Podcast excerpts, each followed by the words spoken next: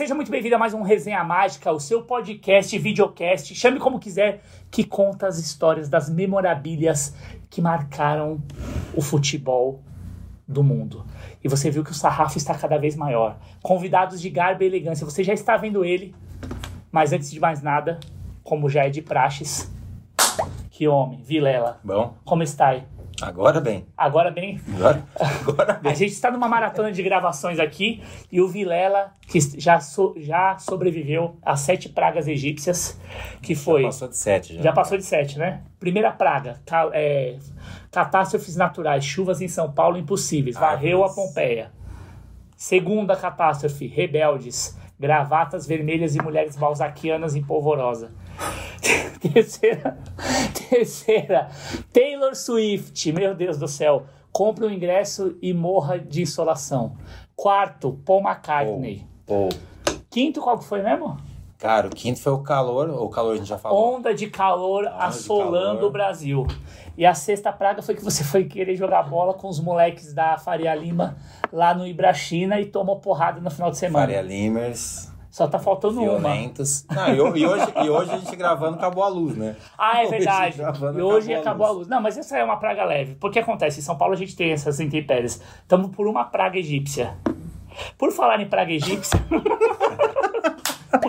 Meu Deus, que Não é honra! o Salah, mas sou eu, o egípcio, agora aqui. Nossa, que honra, senhoras e senhores. Obrigado.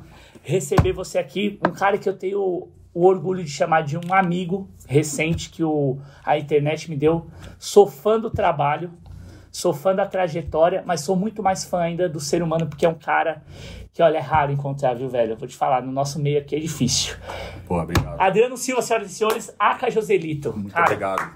Valeu pelo, pelo carinho, pela moral. E faço das suas palavras as minhas também, que tu é um cara que eu tive o prazer de conhecer através da nossa querida internet, Internet. Que nos aproximou aí. É, já demos boas risadas, né, cara? Várias. Vivemos alguns momentos aí jogando pela, pô, desimpedidos, de peladas afora. Já aí. fomos campeões juntos, Fomos Super campeões, Clássico. Super clássico. E, cara, eu, eu compartilho também do seu sofrimento, que eu sou vizinho, moro aqui também. Então, eu frequento o mercado ali, aí vou dia de show, aí, pô, tá aquela confusão. Aí é rebelde, gravatinha vermelha e não sei o quê. Ah, você tá por aqui? Eu não sabia que Eu, você tô, tava tô- aqui. eu moro aqui atrás do Sesc Pompeia também, então. Pô, tá bem, tá bem localizado. Pô, do lado. E já fui vizinho aqui também do, do estabelecimento ao lado. É, E tava contando umas histórias que infelizmente nós não Não pode ser. Não podem ser contadas, porque aqui. são momentos de passado, né? Um passado de um artista maluco. Não, brincadeira, brincadeira, mas. É, porra, muito bom voltar aqui. A, a área aqui é muito boa, né, cara? Então, Sim, é uma vizinhança em casa aqui, por causa da MTV, sempre foi aqui perto, É verdade, Ah, é verdade. verdade. aqui na, na Alfonso Bovera, aqui em cima. Então, eu sempre morei pelo bairro. E na época eu vim trabalhar na Record, eu acabei vindo morar aqui no prédio, aqui do lado. Ah, que é perto também, você tá relativamente foi perto. meio Barra por isso que eu vim, é, pra poder ficar mais próximo e tal. Então, o bairro aqui eu já sou, como carioca, morando em São Paulo há 23 anos, Ah, você já é médio paulista, médio carioca, É. pelo tempo de idade que você tem. morador do bairro. Você conhece bem São Paulo, né? Ou não? Mais Conheço, essas cara. áreas centrais. Conheço. Assim, a gente, desde a época da MTV, Hum. é, a gente se deslocava muito para fazer umas externas. É, lógico que no Hermes a gente tinha uma, uma produção mais enxuta, que era tudo gravado meio próximo, pra gente otimizar o tempo também. Tá bom. Mas tinha períodos que a gente acabava tendo que se deslocar por questões de locação e, e foi um lance que me ajudou muito a me situar em São Paulo, assim. Eu era- sempre fui um cara muito curioso e ter um GPS meio na cabeça, assim, um senso de direção Boto fé, boto que é legal, que eu gosto, assim. E aí eu sempre, pô, rodei junto com os, os motoristas da van da MTV, que eram amigos também, e aí sempre, porra, que lugar é esse aqui? Como é que chama isso aqui e tal, né? Eu fui ficando curioso. E, cara, a gente é da época que não tinha essa porra de GPSzinho e tal. Era no o- guia, era velho. no guiazinho Guia. aqui. Não. A gente morava junto aqui e falou, "Vô, vamos lá na Vila Olímpia, na balada não sei aonde. Onde é que é o endereço? Pá, puxava aqui. Ah, não era sei quê 23. com não sei o que, aí entrava no táxi, aí eu falava com o motorista do táxi, o cara, ah, conheço, pô, mas me ajuda aí, abre o guia aí, ia aqui ó, do lado olhando pro cara assim, mostrava e abria o livrão, o cara, ah, já sei onde é que é, pá, vambora. Enfim, então é, a nossa localização aqui sempre foi pelo bairro aqui, pelas Perdizes, Pompeia, Boto fé. então é muito gostoso aqui o bairro, estou acostumado e fico por aqui ainda. Sou barrista agora em São Paulo. Ó, bairrista de São Paulo. Aqui seria assim, se comparasse com o Rio, se a gente fosse fazer um paralelo, tipo a Pompeia com o Rio, seria o que o Rio lá, vai?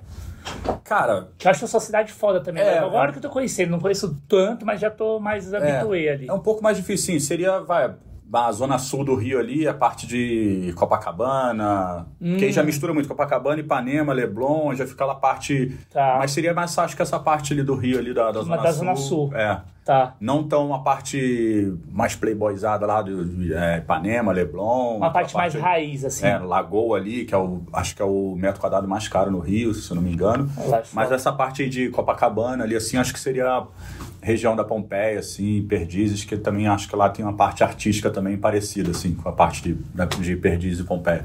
Do caralho, boa, boa. Quer fazer alguma pergunta antes da gente dar sequência? Ainda não. Ainda não? Ainda não. Ele vai, a gente vai engatando. Ele é meu assessor para assuntos aleatórios. não, o Fábio é um gênio, é um conhecer, ele é um cara que é o nosso sommelier de camisas, Boa, entendeu? boa. É um monstro. Aí você já... Não, e ele também é um terapeuta, porque os caras que vêm aqui comprar, vêm principalmente do Rio, chega aqui, é, foi, um, foi um dos motivos pelo qual- pelos quais a gente criou o podcast. Aham. Que foi isso, assim, pô, eu chegava aqui e a gente se conheceu por conta da pandemia. Foi na pandemia, né, que a gente ficou mais próximo, né? Foi, não? foi.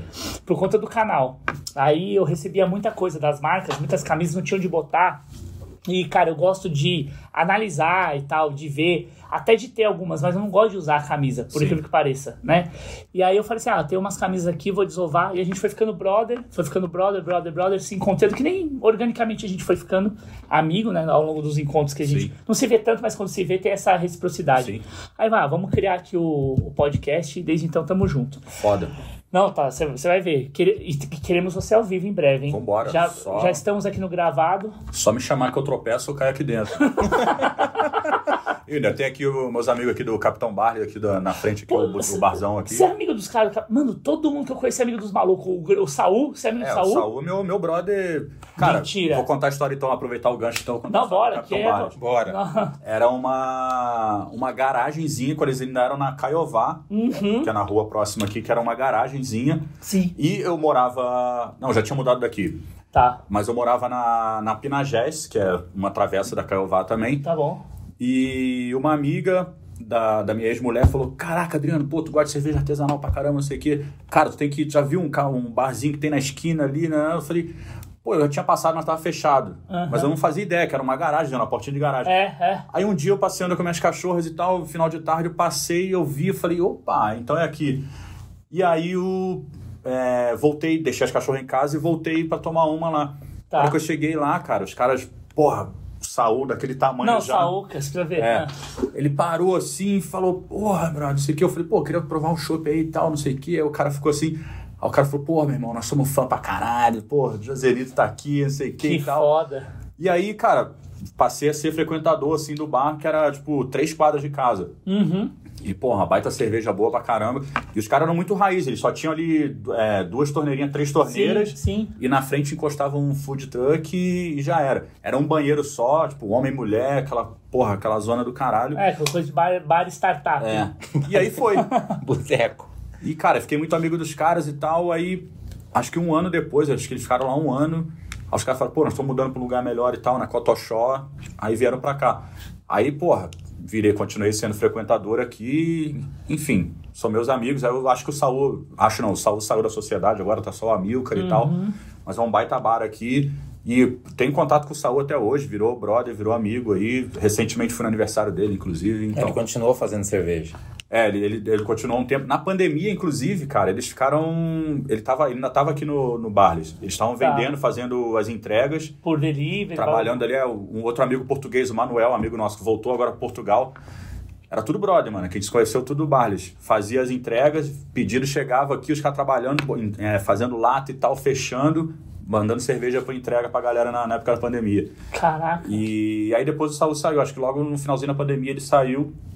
Enfim, ele continua agora fazendo ele e a mulher dele, a Dani, fazendo um puta Ah, trabalho. tá com a também. Dani ainda? Tá, a Dani faz, eles fazem uma, eles têm uma marca aí de é, fazem kits, né? Preparam kits, montam kits pra empresa e tal, personalizado, enfim. Ah, que foda. Puta brother, enfim, o Capitão Barles aí que me, me aproximou, me fez também amigos aí pelo bairro também. Ah, então você tá totalmente integrado. Puta, mano, olha que loucura. Esse Saul, ele foi meu vizinho. Ele morava lá na Leopoldina, quando eu mudei Isso, pra lá. E, e a gente andava bastante com ele, com a, com a mulher. A mulher dele era mais velha que ele, a Dani. Certo? São Paulino pra caralho. São Paulino Master. E, puta, a gente ficou muito próximo exatamente por conta dessa coisa do, do São Paulinismo e tal. E também um prédio novo, você cria essa, esse vínculo, né? A galera Sim, era sim. mais jovem e Ah, tal. tu acaba criando uma sinergia com uma galera assim. Igual quando eu falei, quando eu morava aqui, tinha uma conexão com uma galera. Mano, é que era um prédio. Aqui, mano, é tipo um BNHzão de luxo, assim, sacou? e aí é prédio de solteiro, aquela história, mano. Ah, então tu tava naquela é- fase, era um outro momento que vivia aí que, mano, conhecia um monte de gente, gente conhecia, ia conhecido, conhecido, né? Pô, os. A galera do, do NX0, os moleques moram aí, são meus irmãos. Tô, Ah, eles ficam aí também? O G mora aí, tem um estúdio, faz a parada toda dele aqui. Que Só doideira. não vão vir aqui encher o saco do cara e falar que fui eu. Pelo amor de Deus. Não, mas é, ele sabe mais ou É, menos o é endereço é, aqui. É. Bom, pegando o gancho, já que a gente tá falando de endereço, que a gente sempre esquece de dar o serviço, Ah, né? verdade. Então é o seguinte, você que tá assistindo, ó, olha que conversa saborosa. Mal empezamos e já temos coisas para caramba pra falar. Milhões de fofoquinhas deliciosas. Mas, você já sabe, resenha mágica nós temos o quê? Cupom E o cupom no final do ano você está bastante generoso. Já de cara a gente tem quantos por cento? 10. 10%. Que é ok, é uma coisa assim, pô, já padrão. virou praxe, já né? virou praxe. Você tem que ter os 10%. Mas tem que usar o, o, o hashtag ali. Cupom resenha, Resenha mágica, mágica. senão o sistema não vai habilitar, Não, certo? não Eu já vou sair com uma daqui hoje, eu já tô de olho. Não, calma que eu já, Já ia falar olho. isso pra você. Para os temos uma nova modalidade, foi validada hoje com a sua presença, Aí. um pouco antes de você chegar. Para os convidados, 20%. Boa. Mas tem um detalhe, no Pix, aí é 20%. Não, no Pix. Ah. No Pix, pra quem tá vendo aqui o programa, tem mais 10. Ah, não, então vamos por partes, ó. Cupom, É. 10% já é praxe, Resenha mágica. resenha mágica. Se você pagar no Pix, irmão, vai lá, mandou o Pixão, mais 10%, Mais 10. portanto 20%. E o frete grátis. E o frete grátis Qualquer lugar do Brasil. pra todo o Aí, Brasil. Lá em cima, lá Pô, embaixo, estão meio. Que generosidade. generosidade. Não, ele tá isso um é, homem isso é final generoso. de ano, cara. É. É espírito natalino. É.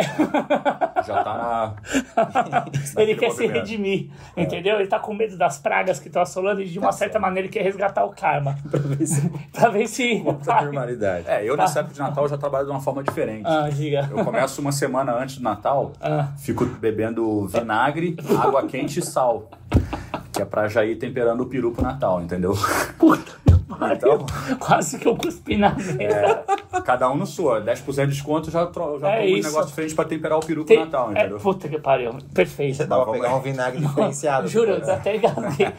É verdade, tem gente que usa abacaxi, você já vai no vinagre que é, pra temperar. Água, vinagre, sal e põe a pimenta do reino também, que já fica Uma trabalhado. caixinha na- pra amolecer, entendeu? É. Aí não vai dar certo. Não vai dar certo. Ah, é verdade, que uma- o abacaxi adocica, você já quer trabalhar já na, na A virilidade. tempe- a- o tempero, só o tempero já tá bom. É o que a gente precisa.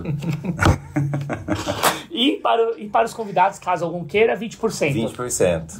E aí, tipo, Pix, é isso? Ou dá pra trabalhar com onde quiser? 20% Como quiser, como se quiser, quiser. dividir. Até quantas vezes no cartão? Se quem quiser dividir? Até 12 vezes no cartão sem juros. Puta que pariu, olha Porra, isso. meu irmão. Não, você não, não, é doação. É. Então é isso. Não esqueça de dar seu like. Comenta aqui, tá? O que, que você achou desse programa. Manda pergunta para Adriano, depois a gente vai encaminhar pro Joselito. Nós. E compartilha com pelo menos cinco pessoas do seu grupo de WhatsApp. Vamos fazer o canal crescer. Em fevereiro, você já sabe disso, fevereiro tem carnaval. E, e também teremos ao vivo. Bom tu falar, porque em fevereiro tem carnaval e já tá confirmado o carnaval do Hermes Renato em São Paulo. Opa, peraí, então. Então vamos já, falar disso daqui a pouco. já fala daqui a pouco? vamos Quer falar- guardar? Não, vamos falar já então. Não, já fala agora, já chegou agora. casa. Negócio é o seguinte: Ah, Tóquio Marine Hall, a casa em São Paulo, mentira. Carnaval, Hermes Renato, bloco do Unidos de Caralho 4, junto com a participação de Massacration. Puta que foda. Então, assim, ó, é o combo. Você que é fã de Hermes Renato vai ter a oportunidade de assistir a fanfarra ao vivo em São Paulo no dia 10. É sábado. É sábado. Sá- é sábado de carnaval, dia 10. Caralho, e, e, tipo, já tem a venda, ingresso? Já tem, ó. Entra lá, acessa as redes aí do Hermes Renato, Instagram do Hermes Renato, tem um link lá. Você só clicar, você já vai cair direto pra garantir seu ingresso já. E vamos nessa fanfarra que vai ser. Pô, eu vou botar na descrição, hein? Bota aí, pode colocar. Puta, é animal isso daí. Ah, eu vou colar lá. Vambora, tu é Todo, convidado, todo de carnaval vou colar, vou colar muito. Dia, é, dia 10, sábado de carnaval.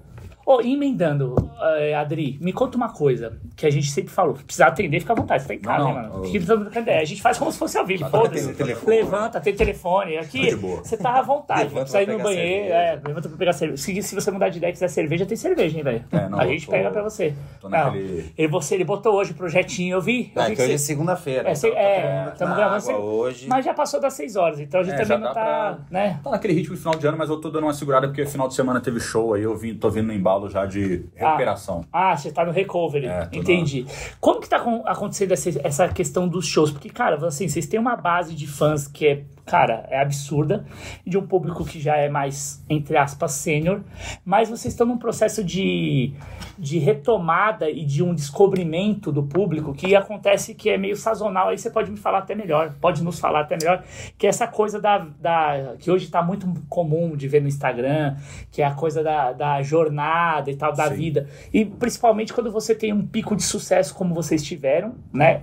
Dentro de um contexto. E aí, obviamente, você tem a reciclagem, novas pessoas surgindo na cena, novas maneiras de se consumir comédia, de se consumir conteúdo, de Sim. se consumir arte.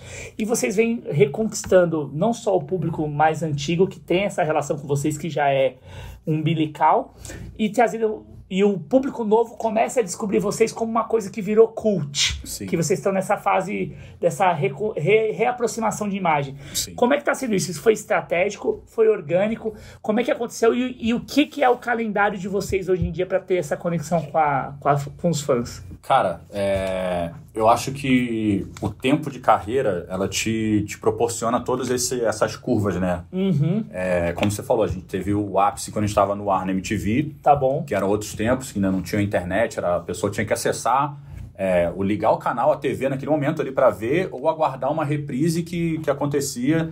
Então era aquela coisa assim, então você tinha um público muito fiel do, do dia, de horário da galera tá ali. Tá. Então, assim, a gente teve aquele o nosso ápice na MTV, que foram 10 anos, mas a gente teve o de 2004 a 2009, 10 ali, que foi acho que o ponto máximo. Cinco anos de É. sucesso absurdo. E até porque teve uma construção, né? A gente começou é, como uma novidade, apareceu em 2000, era uma coisa muito nova, ninguém falava um puta que pariu na televisão, como a gente falava.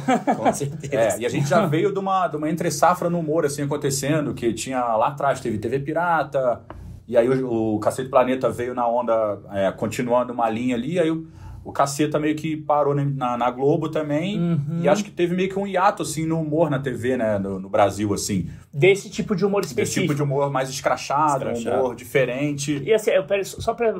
Só se lá, interromper, mas assim, que isso é super importante ouvir da fonte. Era mais escrachado, mais diferente. Vocês tinham referência do quê? O que você falou, o próprio caceta, a própria TV Pirata. Tinha referência de fora ou vocês criaram uma identidade própria de vocês? Assim, puta, ó, a gente tem que ser esse humor mais suburbano, o cara que fala desse jeito. Qual Sim. que era o rolê? A gente tinha. As nossas referências eram. é, acho que nacional, que a gente crescia vendo, que era, como eu falei, TV Pirata, é, o Chico Anísio, a gente assistia muito.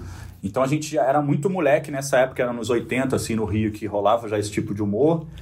A gente acabava é, respingando na gente pela família, né? Tipo, os tios, pais, é, irmãos mais velhos. Ninguém tinha um irmão mais velho, mas eram mais tios que a- consumiam esse tipo de humor e, consequentemente, na sua casa ali, a gente frequentava nas casas, isso acabava chegando na gente de alguma forma. Então, tinha muito desse tipo de humor. E aí vai muito do que você falou, que era a coisa do, do caricato, do, do estereótipo, né? Da, da galera que a gente via, que a gente cresceu vendo aquilo ali. Isso também foi, foi criando bagagem na gente. Tá. E, cara, muita música também, muita coisa. Do, é, é engraçado, assim, no, no Hermes Renato, que a gente tem uma, é, uma referência musical muito grande, assim, todo mundo, né? Cresceu, não só de falando de rock, de que é o que a gente hoje consome e faz mais, acaba entregando um pouco pro público, mas a gente cresceu com famílias, porra, no samba.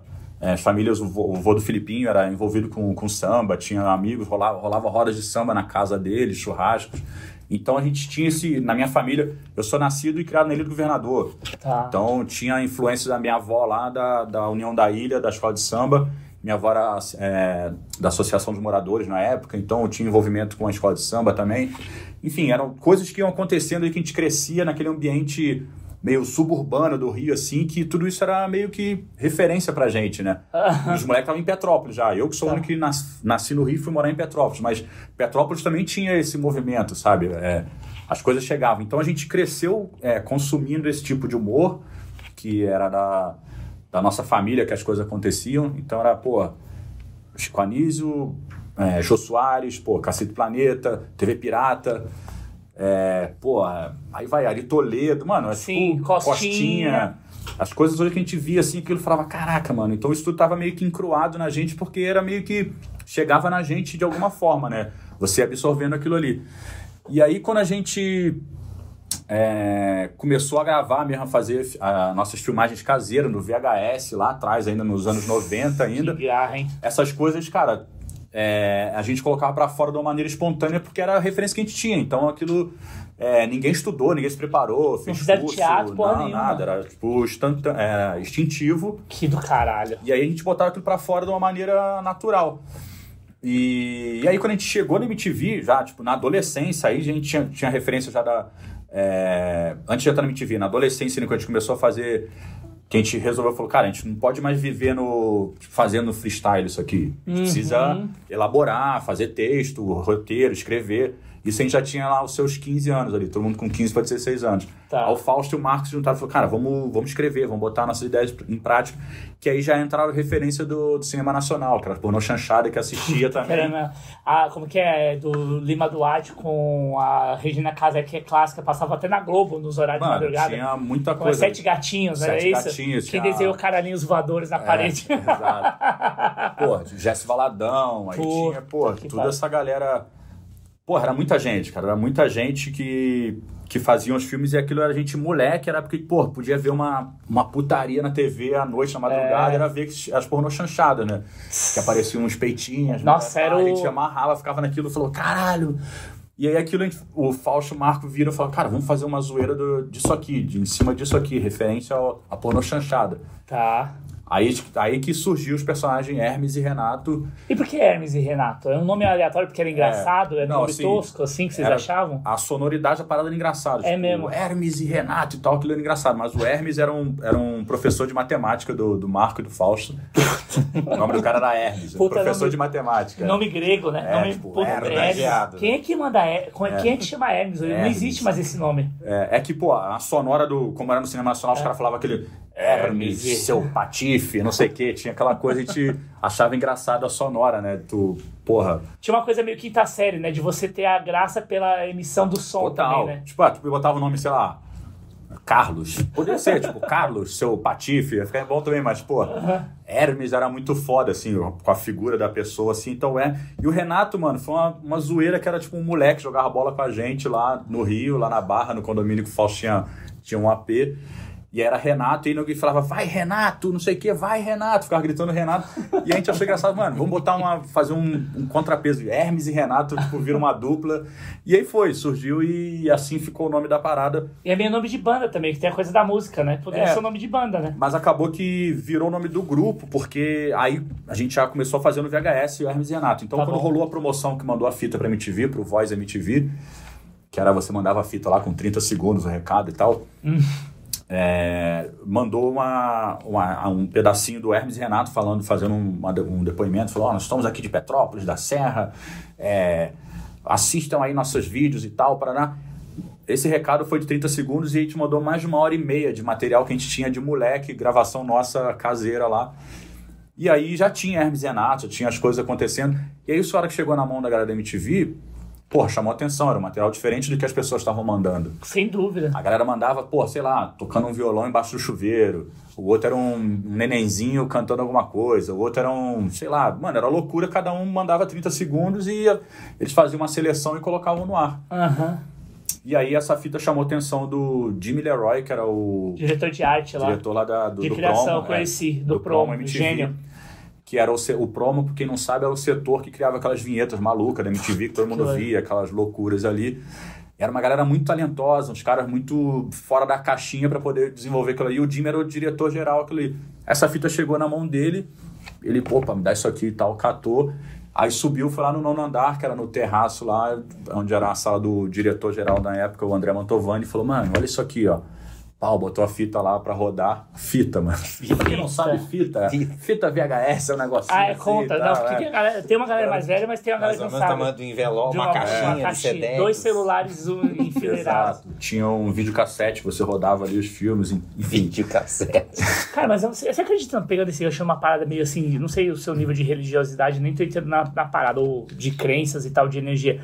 Mas é muito foda, né? Você pegar uma galera de Petrópolis, Total. zona serrana do Rio de Janeiro, Total. os caras se juntar, fazer uma parada dessa, enviar numa fita em um doido do outro lado, 400 quilômetros de distância, Mano, abrir a fita. um- a nossa missão, acho que nessa passagem, nessa vida aqui, era se juntar. Primeiro, começando, tipo, eu que não sou de Petrópolis, eu fui morar Sim. e foi ser, eu fui morar vizinho, muro com muro, casa com do Fausto.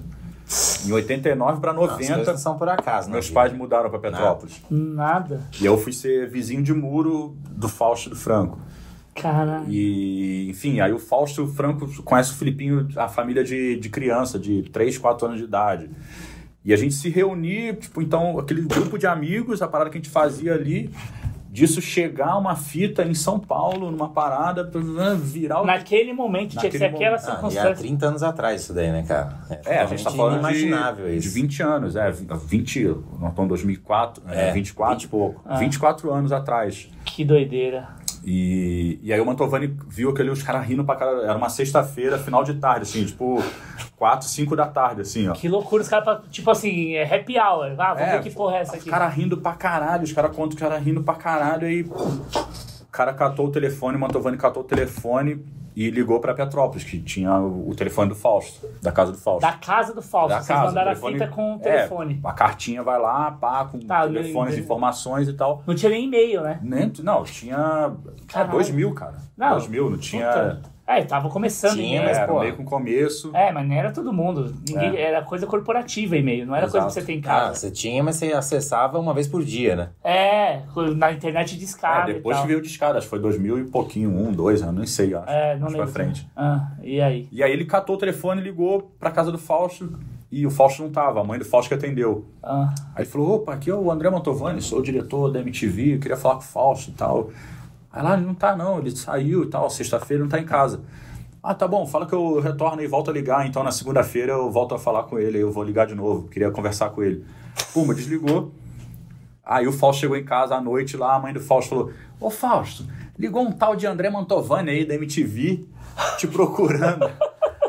Aí ele falou, caralho, como assim? Aí ele falou, ah, ele, vai- ele falou que vai ligar de novo na segunda aí, tal, de procurar. Aí ele ficou puta, pregado no final telefone. de semana, falou, mano, será que o cara vai retornar mesmo? Ou perdeu a oportunidade, não achou, e já foi e tal. Aí, mano, ficou fi- final de semana uma ansiedade. Ele falou quando a gente ligou pra gente, falou, caralho, os caras da MTV ligaram aqui, eles vão ligar de novo na segunda-feira. Que foda. Aí deu outro, mano. Segunda o Mantovani ligou de novo e conseguiu falar com o Fausto. Falou, porra, achei foda o material de vocês, a fita, muito legal, os personagens Hermes e Renato, uma parada diferente e tal. Hum. É, pô, queria conversar com vocês, a gente bater um papo e ver o que dá pra gente fazer, produzir alguma coisa aqui. Vocês conseguem vir pra São Paulo? O Fausto falou, porra, demorou e tal. Aí na semana o Fausto e o Marco vieram pra, Petro... pra São Paulo. Pegaram um ônibus, tem um ônibus de Petrópolis que sai de madrugada, meia-noite, 11h30, meia-noite sai de Petrópolis, chega aqui 5 da manhã na rodoviária Tietê Cara. e vieram pra cá, mano. Aí, pô, vieram fazer reunião com o Mantovani e tal. E o cara falou, cara, achei muito foda. É, a gente. Vocês, vocês acham que eles conseguem produzir umas pílulas pra gente fazer um piloto e botar isso no ar e tal?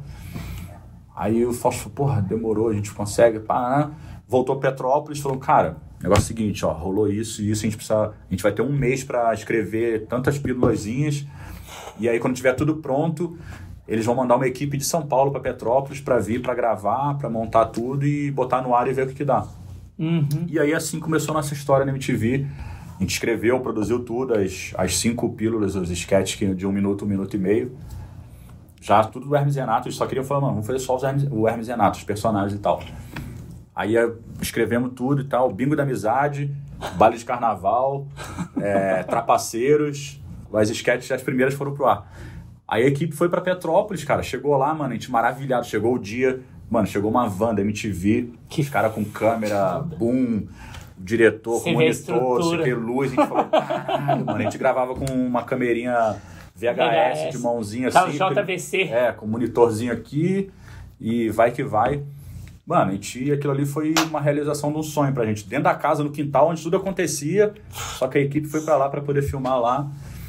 E ali E os pais de vocês, assim, vendo isso? Qual que era a fita, assim, a reação da família? Isso daí Cara, teve... é, era muito louco, porque assim, quando a gente fazia de zoeira pra gente, nos VHS lá, já era uma brincadeira nossa, né? De, de pular e tal. Então essas fitas rolavam entre as famílias também. Era só pra gente. Tá. Tipo, a gente gravava e tal, e ficava comigo a fita um dia, pô, botava lá, meu pai e a mãe via, dava uma risada. Eu, ô, o Felipe falou, ô, deixa eu levar aí pro meu tio e tal, pra galera ver aqui também, não sei o que. Rodava então entre a família, assim, as Tá. famílias, essa fita. E aí quando rolou isso, cara, foi tipo uma novidade. Acho que é pra eles também, eles. é, foi um choque, assim, sabe, pra família. Aham, aham. Mas assim, ninguém tinha expectativa, tinha, existia expectativa, lógico, né, quando de que poderia acontecer alguma coisa ali, mas ninguém tipo, pensava, ah, vai, os caras vão virar artista. Não, era muito no começo, então, mas todo mundo sempre apoiou, a família sempre foi muito próxima.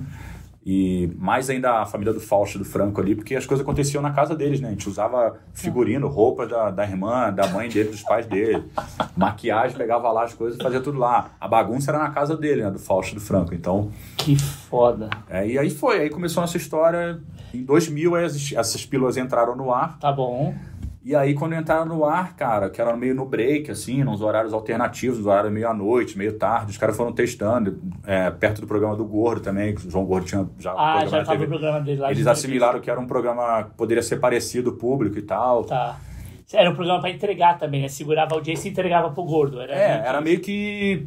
Mano, era quase que um breakzinho, assim, ó, entre um programa e outro, uma vinheta daquelas do promo e tal. Tá. Entrava a musiquinha, aí ninguém via aquilo, mano, o que, que é isso? Daqui a pouco começavam os caras correndo, puta que pariu e tal, não sei o que, pá, quebradeira e trilha, tipo, nacional, assim e tal. As pessoas começaram a olhar aquilo e falaram, mano, que porra é essa, né? Audiência. Aham. E aí começaram a ligar pra MTV, perguntando, cara, o que, que é esses caras de peruca, óculos, é, falando palavrão, fazendo não sei o que e tal. Mandava fax, mandavam fax pra MTV. Puta fax. E, e essa época não tinha essas paradas de censura, essas coisas? Não? Porra nenhuma. Ou não rolava? Não, nada. Foda-se. E a MTV, a, a MTV sempre foi um canal, mano, Ah, é. libertador, assim, É. era uma- um espaço que é, tinha mais esse espaço. E em São Paulo, a MTV era. pe- Pegava a TV aberta aqui, né? O HF. O HF você pegava Sim. canal 32. É, então Nossa. o nosso público, assim, ó, cara, foi gigantesco, assim, ó, São Paulo, a gente já chegou, pá, os caras, quem que são esses caras aí desbocados do Rio, não sei o quê, falando essas paradas e tal, esses sketches. Então, cara, aí começou a, a pipocar, tipo, a galera mandando mensagem, é, fax, perguntando, perguntando. Aí os caras da MTV falaram, galera, o bagulho tá, tá dando uma bombada aqui, a galera tá perguntando de vocês o que que é, tá começando a esquentar. Aí eles foram, foram soltando mais as outras sketches que a gente foi fazendo. Aí já foi. Aí a parada começou a entrar meio que na, na programação ali, mas ainda sempre sendo aquela Coisa pílulazinhas, pílula. é, Aham. pílulazinhas, pílulazinhas. E a gente ficou, cara, praticamente seis, oito, seis meses, assim, nesse esquema da pílula. Aí quando deu os seis meses, os caras falaram, galera, vamos preparar mais seis, que ficou boa pra caralho essas seis, a gente já gastou aqui, agora vamos fazer mais seis.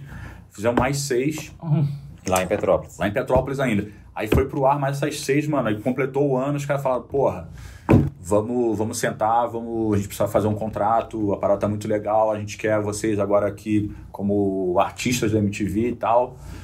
E assinamos o nosso primeiro contrato ganhando 500 reais cada um. Mas a gente sabia, a gente sabia que estava Ah, sendo, tendo uma Um passada de mão na bunda. Lógico, Mas, lógico. porra, imagina, os moleques de 20 anos, Pô, sonho de trabalhar na TV, na MTV, que era uma porra, puta emissora para não, era absurdo, era o sonho, era, meu, todo mundo queria ter lá. Era É, referência na época. É, o TikTok de hoje é MTV, É. ou YouTube, enfim, aí. era isso. Por aí. E aí a gente, todo mundo. é, eu tava. Eu tinha acabado de passar na é, no vestibular, eu ia fazer fisioterapia. Cara, é que você tem toda uma parada física e tal. É, o meu era. Eu tava jogando futebol, eu ia fazer uma fisioterapia já pensando no lado esportivo, assim, eu Tá. queria me dedicar, era uma parada que eu ia seguir. E aí, quando rolou, tipo, eu tinha passado no vestibular e rolou o lance do. E aí, vai assinar um contrato com a MTV ou tu vai fazer. Vai desencanar e vai fazer a faculdade aí? Uhum. Aí eu falei com meus pais, falei, cara, é, eu vou, vou tentar aqui. Se não der, se der alguma merda, eu, eu tento de novo, fazer faculdade, Claro, ver o que vai ser meu futuro. É.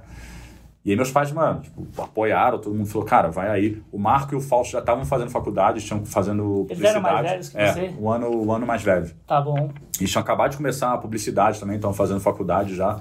O Bruno já fazia informática. Tá.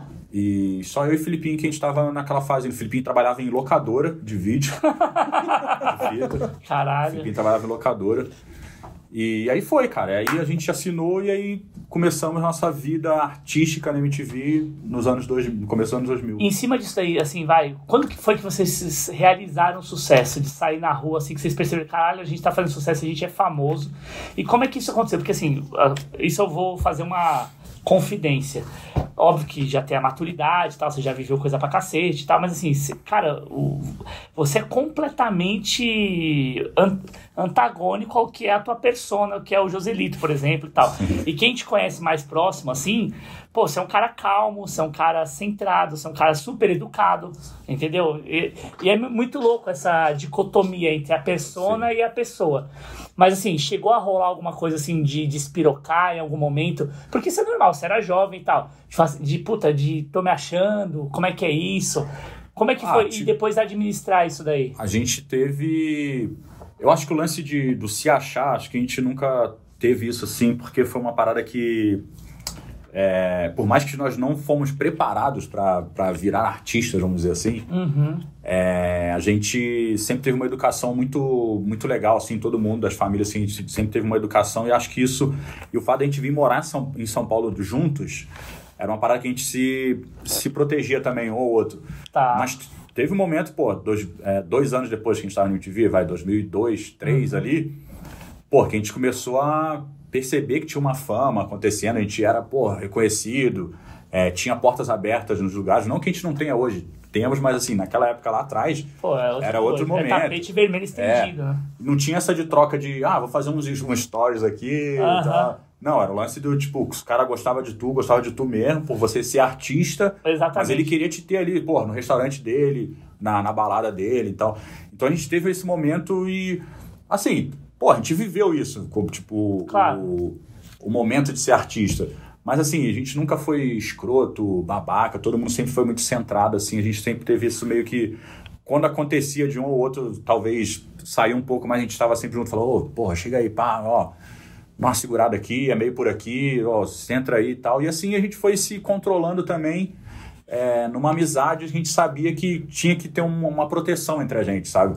Então a gente sempre andou muito junto, a gente era visto assim como, porra, os moleques aí de Petrópolis e tal, a gente era meio que um bandozinho assim, sabe? Tá. Não E aqui, mano, ia meio que todo mundo junto, assim. Acho que nos três primeiros anos, assim, de 2000 até 2003, assim, a gente sempre foi muito. Pá, vamos junto, a gente ia- era meio que um bolinho, assim, quando ia andando. Então, a gente aproveitou, cara, viveu. é, teve um momento de fama foda, assim, de ser reconhecido pra caralho, de andar na rua. Como eu te falei, em São Paulo, mano, a gente. Mas a gente nunca deixou de fazer as coisas, entendeu? Tá. Não tinha essa de, ai, não vou sair ali porque fulano vai vir Ah, me encher o saco. Que bosta. Ai, isso. não vou pegar o metrô porque, puta, a galera vai vir. Vai viver no metrô, É, então. não, vou- aham, aham. não, mas sempre andou na rua, fez as paradas. Então acho que também. E isso foi uma parada que tu me perguntou que, que é muito legal. É, isso é uma parada que pra gente sempre foi muito. É, serviu de combustível, sabe? Você andar na rua, a gente via as pessoas, o estereótipo e, porra, já falava, mano, quando precisar fazer um personagem, sei lá, o cara. O cobrador do ônibus e tal. Mano, você já andava, já tá ligado no ônibus. Então, assim, a gente chegava pra fazer um cobrador de ônibus, já falava pra figurinista, pra maquiadora, falava, ó, eu quero uma peruquinha, um cabelinho assim, enroladinho, pá, não sei o quê, um anelzinho, uma unha grande aqui, que eu vou não sei o quê. Porque tu já sabe qual é que é. Agora é diferente, mano, não sei, hoje eu vejo uns artistas meio almofadinho assim, pá, tudo pá. Aí o cara quer fazer o personagem do, porra, o bicheiro do, do boteco da esquina aqui, que é aquele... Mas o cara nunca... Nunca sabe, pisou Não sabe nem negócio. como é que é, não sabe nem que- como é que vai... Aí fica aquela coisa plastificada, assim, que tu vê, tu fala, caralho. Tem tá, nada, aham. Entendi, mas tá, tem aquele plástico, tu fala, caralho, o bagulho é... Então a gente, na- com a gente não, a gente, porra, viveu, é, frequentou muito, anda, até hoje ainda, ainda rola isso, entendeu? E a gente tem uma uma identificação assim, entre a gente de olhar assim, que já se olha assim, fala, mano, olha, pá, já se, já se comunica no olhar, entendeu? Então a gente, então isso ajudou muito também pra gente, sabe? De frequentar, de rodar, de andar, de estar nos lugares para poder criar nossas essas personas aí do- dos personagens rolando na, na Vida de Hermes. Que foda. Vida de Hermes é bom. Diga. Você falou que jogava bola, você tentou virar jogador ou. Cara, Nem, che... Nem deu tempo. é, não, eu. Eu, eu Joga, até- viu? Puta zagueiro. Joga pra caralho. É, Joga acabei virando, acabei virando zagueiro. Depois de velho, fui, virei zagueiro. Ah, você não era? fui- Não, mano, eu sempre fui, sempre fui ponto esquerdo ali, ó. Magrelinho, corria Ah, é verdade. caralho, no Rock mano. Go você jogava pra caralho, com o cabelo É. comprido. Era... Jogou de Massacration, mano, do Rock Go. Aham. E eu sempre fui levinho em Petrópolis, lá no- nos clubes lá que a gente jogava. Eu jogava num clube na. Tinha uma empresa de, de caldeiras, que é do lado da minha casa. E era uma empresa da Mitsubishi, né? Do, dos japoneses, Tá. que eram. Caldeiraria. Tipo, Japão, Japão mesmo, de diretores, mano, japonesada mesmo, os caras. Então tinha, mano, tinha curso de, de japonês, a galera que queria. Isso é uma parada que eu me arrependo que eu não fiz. Tinha curso de japonês, tipo, os professores já mesmo, tipo, japonesinho davam aula, a galera aprendia a falar japonês. Que foda. É uma coisa que eles, eles, eles eram muito é, acolhedores, assim, de falar, cara, a gente vai montar um centro esportivo aqui dentro da empresa, uma empresa de caldeira, e aí pros funcionários que eram dessa empresa jogarem, mas tinha uma galera de fora também. Eu não era funcionário, não trabalhava, então eu era de fora porque eu era da parte atleta ali, já, já comecei a jogar, a frequentar. Tá. Então eu joguei nesse clube que acabou sendo um dos melhores clubes em Petrópolis na época, que foi disputar os campeonatos é, da cidade. Porque, pô, tinha uma puta estrutura, que os japoneses, mano, montaram um puta campo. Um dos primeiros campos em Petrópolis a ter graminha esmeralda, grama mesmo de, De campo e de tal. campo e tal. Os caras montaram uma puta estrutura, enfim. E eu joguei minha, praticamente meu tempo na adolescência toda lá. Tá. E aí, cara, tinha uma puta estrutura, academia, as paradas todas. Isso vida- existe ou não mais? Esse clube existe ainda? Existe, o campo tá lá, mas a empresa mudou, agora é uma empresa, acho que é sueca, eles venderam pra uma empresa sueca, se eu não me engano. Tá. Mas a estrutura, o campo tá lá. Isso é uma parada que, cara, me parte o coração toda vez que eu vou pra lá. Agora eu tô indo pra lá também no final de ano. Minha família ainda mora lá, no mesmo lugar, do lado, assim, Aham. casa só diferente. E eu toda vez eu passo lá no campo, eu fico olhando e falo, caraca, a parada tá meio que abandonada, assim, sabe? Porque Ah. a estrutura que chegou nova, os caras não, não aproveitam tanto é, como era quando os japoneses. Então eu cheguei a jogar, mas assim, não fui, nunca tentei ser profissional. Talvez se meu pai tivesse incentivado um pouco mais assim e tal, não sei, mas. Mas também quando eu cheguei nos meus 15 ali, que comecei namoradinha, aquela coisa, aí tu, mano, aí tu já perde, porque tu sabe que, mano, a galera tá vindo. Quem tá mesmo focado tá vindo em outro ritmo. Ah, é, tá atropelando e não tá. Aí eu já comecei a namoradinha, aí tu sai, dorme tarde, não sei o quê. Aí eu virei, porra, peladeiro, né? Eu gosto, prefiro assim. Não, joga pra cacete. Quando que você recupa a zaga? Porque assim, é um zagueiro. você- é tido nas narrações, pelo menos, como um zagueiro famoso lá e tal. É. Eu tive a honra de jogar com você. A gente fez uma, uma boa linha de defensiva. Eu, você, o Gui Napolitano, É. Juca, de um Juca. lado. E quem era do lado direito era o. Quem que fez na di- O Foot Black jogou na direita. Era o Foot? Black que jogou pra na nós? direita na, Não, era, era ele, Foot Black, Foot Black lateral direita, direito. é. Foi isso mesmo, foi isso mesmo. No nosso time da, do Pacaembu. É, não, do, Do- do Allianz. Allianz, Do Allianz. Allianz. Foi 2021, dezembro É. de 21. É isso aí. E, ah, eu fui jogar. é, ah, nas épocas do, do Desimpedido aí. Como é depois- ah, então, Gemida, como é que você chega no Desimpedidos? Porque você foi o único que, tipo. tri- Ah, não, você e o Suter. Foram É. os dois únicos que gente- conseguiram fazer essa transição também pra internet raiz, né? Como é que chega nesse momento? Acho que na primeira Supercopa eles convidaram todo mundo do Hermes, jogou todo mundo. 2017, ah, jogou todo primeira, mundo Hermes. Chegou a jogar o Filipinho, Franco, eu e o Bruno. Tá, Jogamos nós quatro. O Marco, o Marco não joga bola, o Marco nem quis ir. tá bom. E, e aí depois foi afunilando, eles foram fazendo uma seleção melhor, aí os caras começaram a, tipo, ver, porra, Adriano que joga bola no Hermes, vou convidar só ele, eles foram meio que dando uma enxugada no elenco aí. Tá. E eu tô desde a primeira, né? Você jogou Desde todas, primeira, né? Joguei todas. São sete já. É 17, 2017, 18, 19, 20, 20. Você jogou mesmo 20? Foi, essa edição foi de 10 anos, foi isso que foi, Foi de 10 anos do, do canal, mas a Supercopa foi a sétima. foi a sétima, isso aí. Eu tô desde o começo e, pô, isso é uma parada, eu sou grato pra caralho ao Fred, que ele sempre me, o Bruno, que ele sempre, porra, falou, mano, tu é de casa aqui, tu tá em casa e, porra, pandemia, eu vinha, eu tava, eu tava morando em Porto Alegre, né, pela pandemia. Eu lembro. eu- Vim porque, pô, os caras me convidaram, falei, mano, eu vou, faço questão de ir. E a transição, pô, do Rock Go, a gente jogou, com, no Rock Go, a gente conseguiu jogar um ano só. Porque, mano, pra mim era sempre, era um sonho pra mim de querer jogar, né? Só que, pô, a gente lá artista da casa, os caras falam, mano, não pode, pô, vocês são da casa, a galera vai, vai encrencar e tal, não dá, não tem como. Aí, porra, a gente seco pra jogar bola. Eu o Filipinho falou, porra, mano, a gente quer jogar um ano aí, faz uma porra aí, bota a gente num time. Falou, não, não pode, não pode. Aí, beleza. Porque era só as bandas mesmo. Eram né? Bandas, tinha que ter banda é, gravadora e ter o videoclipe rodando na, na, na programação da MTV. Caramba, era todo esse critério? Cacete. Não é qualquer um. Não era qualquer É. um mesmo. Aí, mano, 2004 a gente surgiu com Massacration, a banda a gente tinha. Aí 2005 a gente gravou um videoclipe. o videoclipe começou a rolar na programação. E com a grava... é, a gente arrumou a gravadora e gravou o videoclipe. Então, mano, os três requisitos aí a gente chegou no, no 2006. Ah, A gente falou, e aí? A galera da diretoria falou, é, agora não tem jeito. Até porque a gravadora também, tipo, chegou lá e falou, não, eu quero meus artistas aí, o Massacrista é meu artista, eles têm que jogar também o Rock Go. e aí, mano, entramos 2006 pra jogar o Rock Go. que foda. Foi um time bom pra caralho, a gente caiu no time, o Supla veio jogar o nosso time. Puta, pra O jogar pra Supla tava caralho. jogando pra caralho, tava com o joelho bom ainda, tava jogando pra caralho. Aham. Aí era nós, Supla, é, os caras do Fala Mansa, Animal. que aí, tipo, o Ele Tato- jogava meio Tato jogava É, bem, o Tato jogava. foi no gol até, ele era meio mão de alface, mas ele... é, ma- mas, ele garantiu ali algumas. Algo- E... Ah, não foi o Suter? O Suter era goleiro, né? É, o, o, Mas ele o to- Suter, tipo, o Bruno revezou, entrou no, entrava nos jogos outros, mas o titular foi o Tato. Tá. E aí, cara, fomos. Chegamos até, fomos até a final, cara. Que foda. E aí eu fui expulso na final, Você foi por expulso por quê? porque no Rock Go, cara, os caras começaram a falar, cara, não pode dar carrinho, porque, pô, tá artista aqui, Claro, tem compromisso mobilizado. né, vai dar uma merda. Começou a dar uma, a galera chegar um pouco mais pesado e tal, os caras falando, mano, não pode dar carrinho. Mesmo que fosse na bola, tu vinha do lado, pum, dava o carrinho na bola, era amarelo. E aí foi o que aconteceu comigo, na final, eu dei um primeiro carrinho, vim correndo do lado do Japinha, foi o time, era o CPM, o Ah, que Marcelo era, D2. que era chato pra caralho. time bom pra caralho, os moleques correndo, voando. Eu dei um carrinho no Japinha de lado, vim correndo do lado dele e pau, deu um, tirei a bola, mas aí, pum, tomei um amarelo. Aí, é, num outro lance, o Badawi foi correr na, na, na, na ponta, assim, eu vim na, porra, disposição, correndo pra caramba, molecão. Pumba, dei outro carrinho, mano. já- Segunda amarela. Ah, Depois tem até esse lance, eu te mando aí, se quiser botar Quero ver, tu- me manda e a gente bota aqui.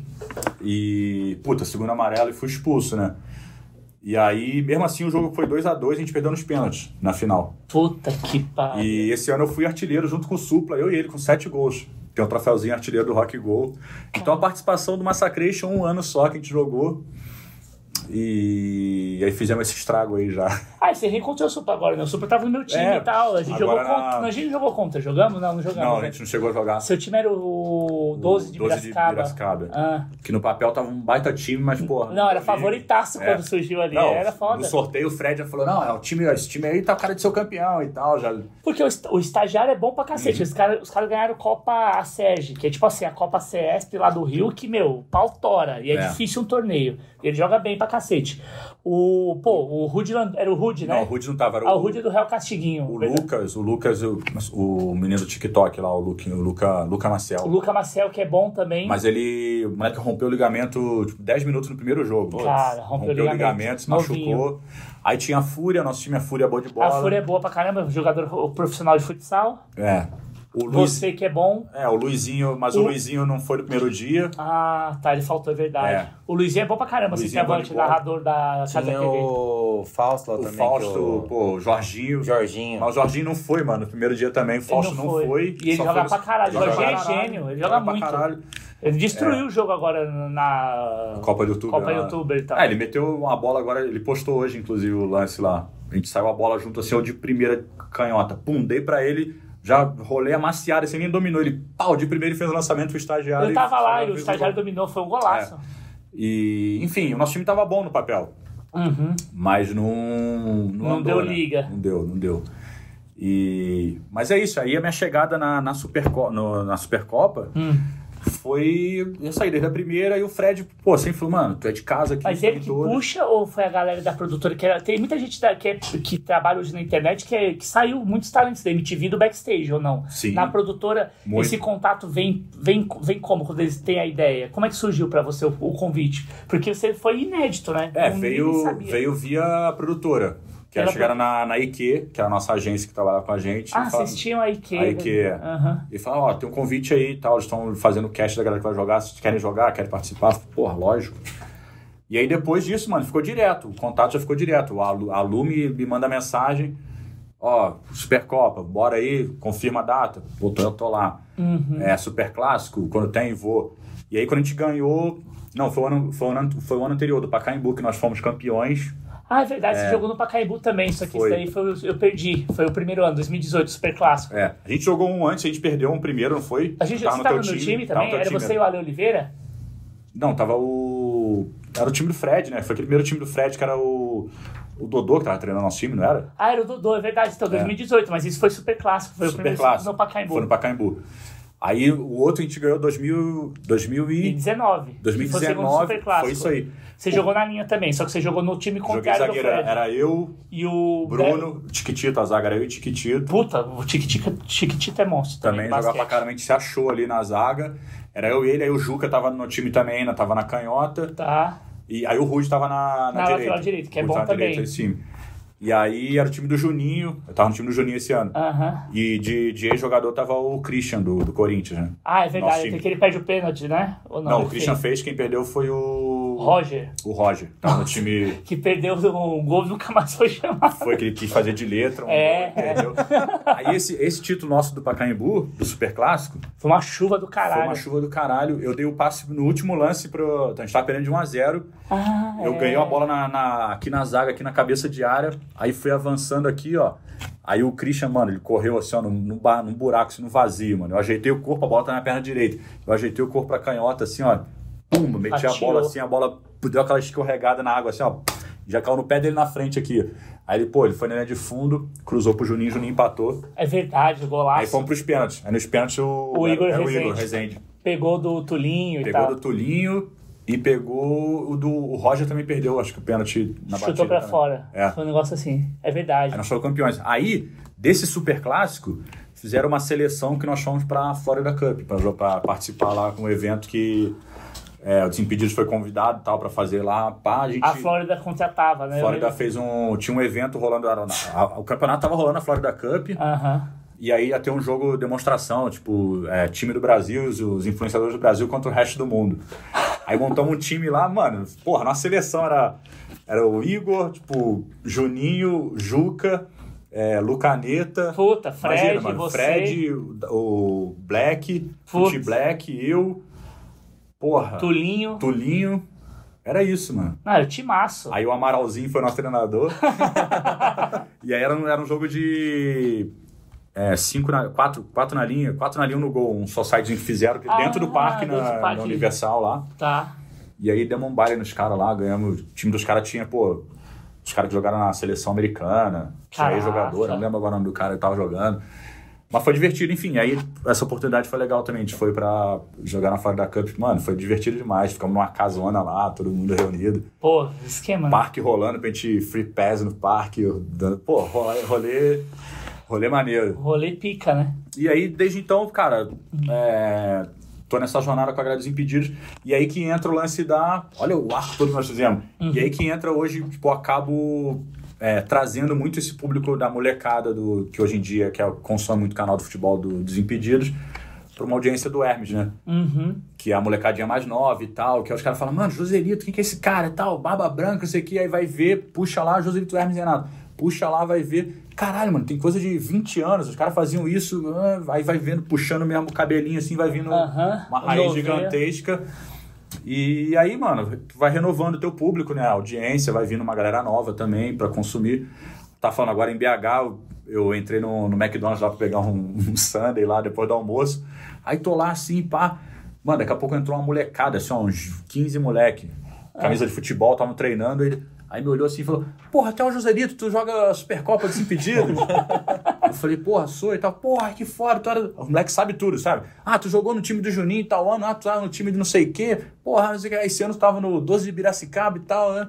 Molecada sabia tudo, assim, sabe? Engraçado. Molecadinha, mano, de 13, 14 anos, assim.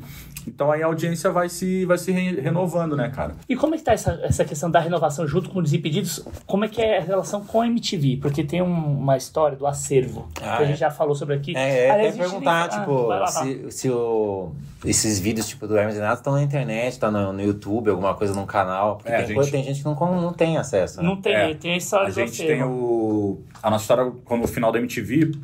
é, a gente, na verdade, a gente tava. A gente indo pra Record, 2010, a gente sai da MTV. A gente ficou de 2000 a 2010 na MTV. Aí em 2010 a gente sai da MTV, vai pra Record, fica três anos, até 2013, que foi aquela saída que foi o Mion, foi o Gordo, foi todo mundo. O Mion convidou a gente pro projeto para fazer o Legendários. Aí nós fomos. Ficamos três anos de contrato lá. Aí acabou. Um diretor que tava lá na, na Record, ele tinha saído, ele tava, tinha ido pra Fox, o Paulo Franco. Deve conhecer. Ah, sim, tô ligado quem que é. o Paulo Franco. Ele tinha ido pra, pra parte. pra Fox, que é a parte meio Fox Sports, tal, que tinha na época. E aí ele falou, cara, ele tinha acabado de sair, tinha ido pra Fox. E aí o diretor lá da, da Record falou, cara, os caras vão acabar o, o contrato deles aqui na Record, eles- a Record não vai renovar. O Paulo Franco falou, mano, quero trazer esses caras pra cá. Aí entrou em contato com a gente, e aí, vocês querem fazer uma temporada na, no FX, que é o canal é, braço da, da Fox, da né? Fox, né? De entretenimento, né? É. E tudo a ver, a cara ali do, do canal, né? O tipo de humor que ca- caberia ali, que cabe ali. A gente falou, porra, vambora, mano, vamos fazer uma temporada foda aí. E aí fomos, assinamos com a Fox, com a FX, pra fazer a temporada 2014. 14. 2014. Aí gravamos o piloto da temporada. É, puta, escrevemos a temporada inteira, mano. Foi tipo assim. É, cinco meses de trabalho, mano. Cinco meses escrevendo. Pá, pá, escrevendo sketch, que eram, mano, tipo, 12 episódios de meia hora cada um. Cada, Caralho, cada um de meia hora. Então, assim, mano, Pô, sketch vocês deitaram o cabelo, hein? Se pra internaram. caralho, mano. Escrevendo, escrevendo, escrevendo, escrevendo. Aí escrevemos tudo. Aí tinha uma, uma coprodução, né? Uma produtora que era a Boutique Filmes, que fez a coprodução desse, dessa temporada com a gente. Aham. Jogamos os roteiros todo na mão, o bolo de roteiro assim, ó, na mão dos caras, mano. Agora produz aí que a gente vai começar a rodar. Aí os caras produziram tudo, a equipe tudo montada, tal, figurino, maquiagem, parte técnica toda montada. Aí fomos gravar o piloto. Gravamos o piloto, é, fizemos o piloto. Aí, na, na pausa do piloto para gravar a temporada, tivemos o falecimento do Fausto. Foi bem nesse meio aqui. Que loucura, hein? E aí a gente. Aí os caras da, da Fox falaram, parou, né? Falou, mano, parou, e aí? O que vocês querem fazer? A gente o contrato assinado os caras falaram, cara, se vocês quiserem, é, a gente quebra o contrato aqui sem multa nenhuma e beleza, a gente não grava mais essa temporada nenhuma e fica tudo certo, fica por aqui. A gente teve uma pausa nossa ali que a gente achou que, mano, a gente tinha que seguir em frente. Todo mundo se conversou e falou, cara, a gente tem que seguir em frente pelo nosso amigo, pela história que começou. Sim. A sementinha foi plantada no quintal da casa dele lá, a gente tem que seguir essa história aqui em frente. Seria meio foda, tipo, pô, parar a nossa história. Imagina, a gente acabar ali, o Renato acabava em Claro. 2014, uma coisa. E aí a gente conversou com a Fox e falou: não, nós vamos, nós vamos seguir em frente. Por ele, a gente vai seguir, pela, pela marca aí e tal, nós vamos seguir em frente. Aí, mano, tivemos mais um tempinho só de respiro pra gente e aí fomos gravar. Entramos pra gravar, gravamos a temporada inteira e aí começou a ir pro ar. Quando a temporada foi pro ar, foi legal pra caralho, teve uma puta repercussão, foi boa. É, a gente conseguiu botar o Fausto em todos os episódios, porque como ele tinha gravado o piloto, a gente fracionou todas as participações dele. A gente conseguiu colocar um pouquinho em cada na temporada inteira. Sim. Então, se você assiste a temporada toda da Fox, tem o Fausto do início ao fim ali, porque a gente pegou o piloto e conseguiu colocar, né, fracionado. E aí a gente, beleza, acabou o contato da Fox, Zico Góes da MTV ligou pra gente, Uhum. 2015, 15. falou, galera, o negócio é o seguinte, ó, a MTV vai ter o último ano aqui, vai acabar mesmo, abril, vai entregar a parte aqui, não vai continuar mais, não vai mais existir essa MTV. Sim. Vocês topam voltarem aqui para fazer a última temporada do ano da MTV e tal? É, a gente tem uma grana enxuta, mas vai ser todo mundo tá aqui para fazer e tal, não sei o quê. A gente falou, cara, é, a gente volta, mas a gente quer umas condições contratuais aí. Uma delas era pegar o nome de novo, porque eles ficaram com o nome, protegeram, Isso né? que eu ia te perguntar, se a propriedade intelectual era de vocês. É. Ficou pra. Ficou na época da sobre- MTV, eles, eles Pegaram o MP ali, é. deles. aham. Mas na Fox a gente usou, na Fox a gente pôde usar podiam, Renato. eles davam a licença, mas a propriedade intelectual era deles, ó. Uhum. Aí a gente falou, cara, a gente volta se essa condição for. A gente vai acabar, mano. Passa o direito, os nomes tudo pra gente, pra gente dominar, ser os detentores da marca, Que faz todo que é toda sentido. nossa, uma coisa que a gente criou lá atrás e tal. Sim. E. E aí, beleza. E aí também a gente quer depois negociar o nosso. Aí a parte do acervo é uma negociação à parte depois que rolou. Tá. Aí voltamos, pumba, voltamos, fizemos uma última temporada da MTV. A MTV acabou, tudo aquela história. Quando a MTV acabou, a gente entrou com, com lance de. Porque ficou todo mundo, né? Todos os VJs falaram, cara, a gente quer o acervo, isso aí vai ficar aí, a gente quer, todo mundo, todo mundo e abriu negando, falou, não, não, não, isso aqui é acervo nosso, não vai sair daqui, não vai sair daqui. E Olha a que gente conseguiu. A gente che- chegou. Vocês conseguiram pegar o acervo de vocês inteiro. Ah, inteiro não, porque não deu tempo, as fitas saíram de lá, mas assim, é, acho que, sei lá, assim, 40%, 50% a gente pegou, porque. Tá. Mas tudo assim, teve que passar numa, numa, num crivo de, advocacia por eles, que abriu, que abriu, estipulou, né? Vai ter que passar por isso aqui, vai ter que ter autorização de todo mundo que participou dessas temporadas, taraná, paraná. Puta trampo. Que loucura. Puta trampo. E, mas a gente foi atrás e a gente. É, porque eles entenderam que, porra, era roteiro nosso, a gente escrevia, a gente criava e tal. Tá bom. E aí eles só era uma. A MTV era uma coprodução, eles ajudavam a botar no ar. Mas a propriedade territorial é de vocês. Usar, usar os VJs, não, mano. Os caras chegavam lá, era uma galera que montava texto, fazia tudo. Claro, eles iam lá, apresentavam um TP e eles eram só a persona ali. É. Persona de Mas é executar total a parada. sentido. A gente não, a gente, mano, roteiro, todo mundo, suor de todo mundo ali, de texto nosso. Claro. É, enfim, aí a gente. Nós somos os únicos, arti os únicos artistas né, da temporada da MTV, da época da MTV, que tem os direitos aí do, do acervo. Infelizmente não conseguimos pegar tudo porque não deu tempo. Essas fitas foram saindo do prédio, foram sendo levadas para outro lugar, a gente não conseguiu. Vocês sabem onde essas fitas estão? Ou Acho não? que elas Como é que isso? estavam. The ido- Dock? Elas tinham saído daqui, do prédio daqui da, Da Tupi, né? Antiga é a Tupi. antiga Tupi, a primeira TV do Brasil, foi no prédio ali onde era a MTV. Ele saiu dali e foi pro, pro prédio da, da Abril, que é na Marginal ali, né? Tem o prédio da Abril, Ah, grandão. Que foi pra lá. É, que é a editora que tá ali.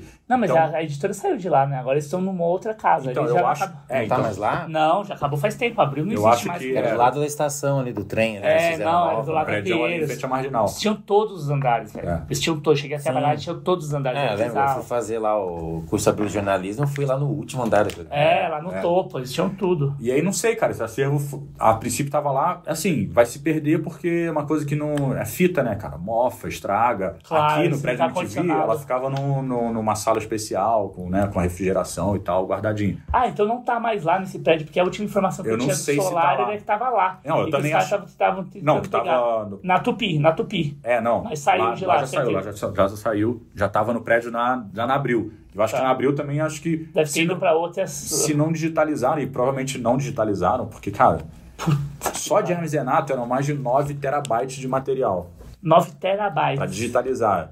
Só de Hermes, só a fita de Hermes, que era a fitona Tá, aquelas fitas DAT, né, que chama. beta, Filo- beta, beta, beta, betona, grandona. E imagina do acervo todo, mano, da MTV, de videoclipe, de, de programas, de tudo, mano. Eram, eram portas e portas, os caras abriam assim, o bagulho rodava assim, um, É, era uma biblioteca. carrosselzão É. assim. E aí tudo o cara procurava tudo no BD, assim, ó, tipo fita tal, pá, pá, pá, tava tudo catalogado. Aí o cara aparecia lá, tá na fila 3, na, É, né, da número tal. coluna F, é, lá. vai lá. Aí o cara puxava lá, mano, tava lá direitinho, etiquetado. Aí, mano, isso, isso, isso se não for digitalizado, vai se perder, né?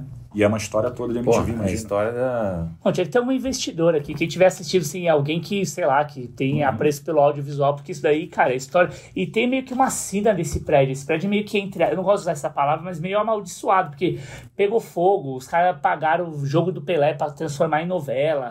Não, tem toda. a Mano, é bizarro a É, história. é muito antigo, cara. Como tu falou, a Tupi, a primeira TV do Brasil, aconteceu ali, começou ali, com a novela, tipo, Lima Duarte, o cara, pô, ali, né? Então, tem toda uma história, assim, e hoje fica ali colada ao- o SBT, depois foi ali, né? Uhum. A parte do estúdio do SBT, quando é, onde é a ESPN ali, Brasil. Sim, era SBT, é verdade. Que é o Estúdio S, o famoso Estúdio S que a gente gravava, que a MTV pegava uma parte desse estúdio, dividia com a galera da ESPN ali, a parte do terreno da ESPN.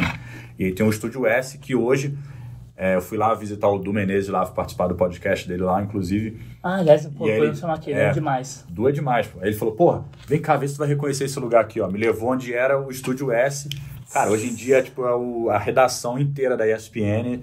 É um puta lugar gigantesco, assim. É, já fui lá, é demais. É da Disney hoje, né? É, da Disney. Então, enfim, tem uma história muito grande ali, né, cara? TV a primeira TV brasileira, então a Tupi, então é muito louco. Então, Puta, deve ser foda você ser proprietário de uma parada e você não conseguir ter acesso a isso. Pô. Deve ser emputecedor, não? é, Não, é uma- você, você pega a história da televisão ali, tipo, do, do- quebrando aquela coisa de TV que a gente tinha normal, que era Globo, Nossa, SBT, padrão Record. e tal. Pô, você tinha MTV que, cara, era puta referência. Pra gente que, tipo, começou a assistir desde o começo, você não poder hoje procurar um episódio desse pra você poder ver alguma coisa E dessa uma época, você não consegue ver, né, Dá pra cara? fazer documentário. Dá- pra olha a fazer um quantidade de monte de produto, coisa. licenciamento. Não, tipo, Vocês mano, têm essa parte de licenciamento? Como é que tá essa parte do, Temos, do que você temos. pode falar e tal? a gente. Porque a marca cara, é muito forte, né? Sim. por a marca ser nossa, a gente tem. Tipo, o Hermes Renato é nosso, CNPJ é nossa, nossa marca. Então Tá. a gente tem. Hoje a gente tem uma parceria com a Nerd Store para fazer as camisetas, caneca, toda a parte de licenciamento de produto a gente faz por eles. A gente tem a cerveja nossa em parceria com a galera da Bastard, que é uma cervejaria de Curitiba. Inclusive, nós vamos ampliar agora aí a, é, os estilos de cerveja. A gente vai, depois eu vou arrumar para vocês. Boa. Muito boa, ver. uma roupa larga, tipo, animal, assim, cerveja boa mesmo. É, Então a gente tem a nossa. Essa aí, parte da marca que é disseminada, pulverizada. aí tem, pô, a parte do Massacration, que Massacration tomou vida própria, então tem também uma, uma carreira em paralelo, né? Tipo, da música que a gente segue em turnê, fazendo as coisas com o Massacration, então também vira produ- subproduto, então as coisas vão acontecendo. A marca Hermes Renato ela é muito forte, né? E a cada ano que passa vai ficando mais forte, porque hoje ainda tem essa questão de da galera ter essa coisa do ah, vamos revisitar né, as coisas e tal. Tem, tá tendo essa onda assim. É lógico, porque agora É. a pessoa tem grana, né? Vocês estão tocando na memória afetiva de gente que cresceu assistindo Sim. vocês e tal. É, hoje a galera que é nosso público consumidor, mano, a galera que, que realmente não é como um. é, audiência da molecada de youtuber, que é, às vezes é tipo uma galera de 13, 14 anos que não tem o poder consumidor ainda, né? Uhum. Ele quer, ah, quero comprar água do, do Glauco, mas, puta, ô pai, compra pra mim a água, água do Glauco aqui, pô, presta seu cartão, compra pra mim. Nosso público não, o cara tá olhando aqui, pô, água do Hermes Renato, pô, vou comprar, o cara já tem o cartão porra, aqui, o cara vai comprar. caralho, vou lá e É. vou comprar. Então, assim, a gente tem também esse a, a público que é a molecada ainda que precisa ter o, assim, o acesso para poder comprar. Mas a nossa fatia maior, nossa métrica que a gente tem lá, mano, é de 25 a 55 anos, nossa audiência. Cara, que é ótimo, né? Bancarizada, já tem, puta, tem fidelidade. vai- 60%, 70% masculino, E 30% feminino. Pô, é alto ainda também É. esse feminino, hein? Tá, vai, tá crescendo, já foi menor.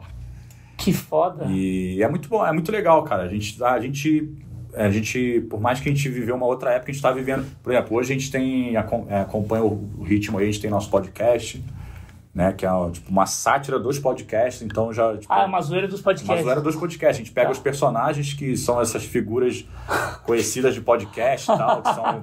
Os coaches e tal, que faz É. podcast tipo, só pra eles e a tal. gente pega, pegou isso, e como foi sempre o nosso humor de, satirizar algumas Aham. coisas, a gente pegou isso e falou, cara, vamos fazer o nosso.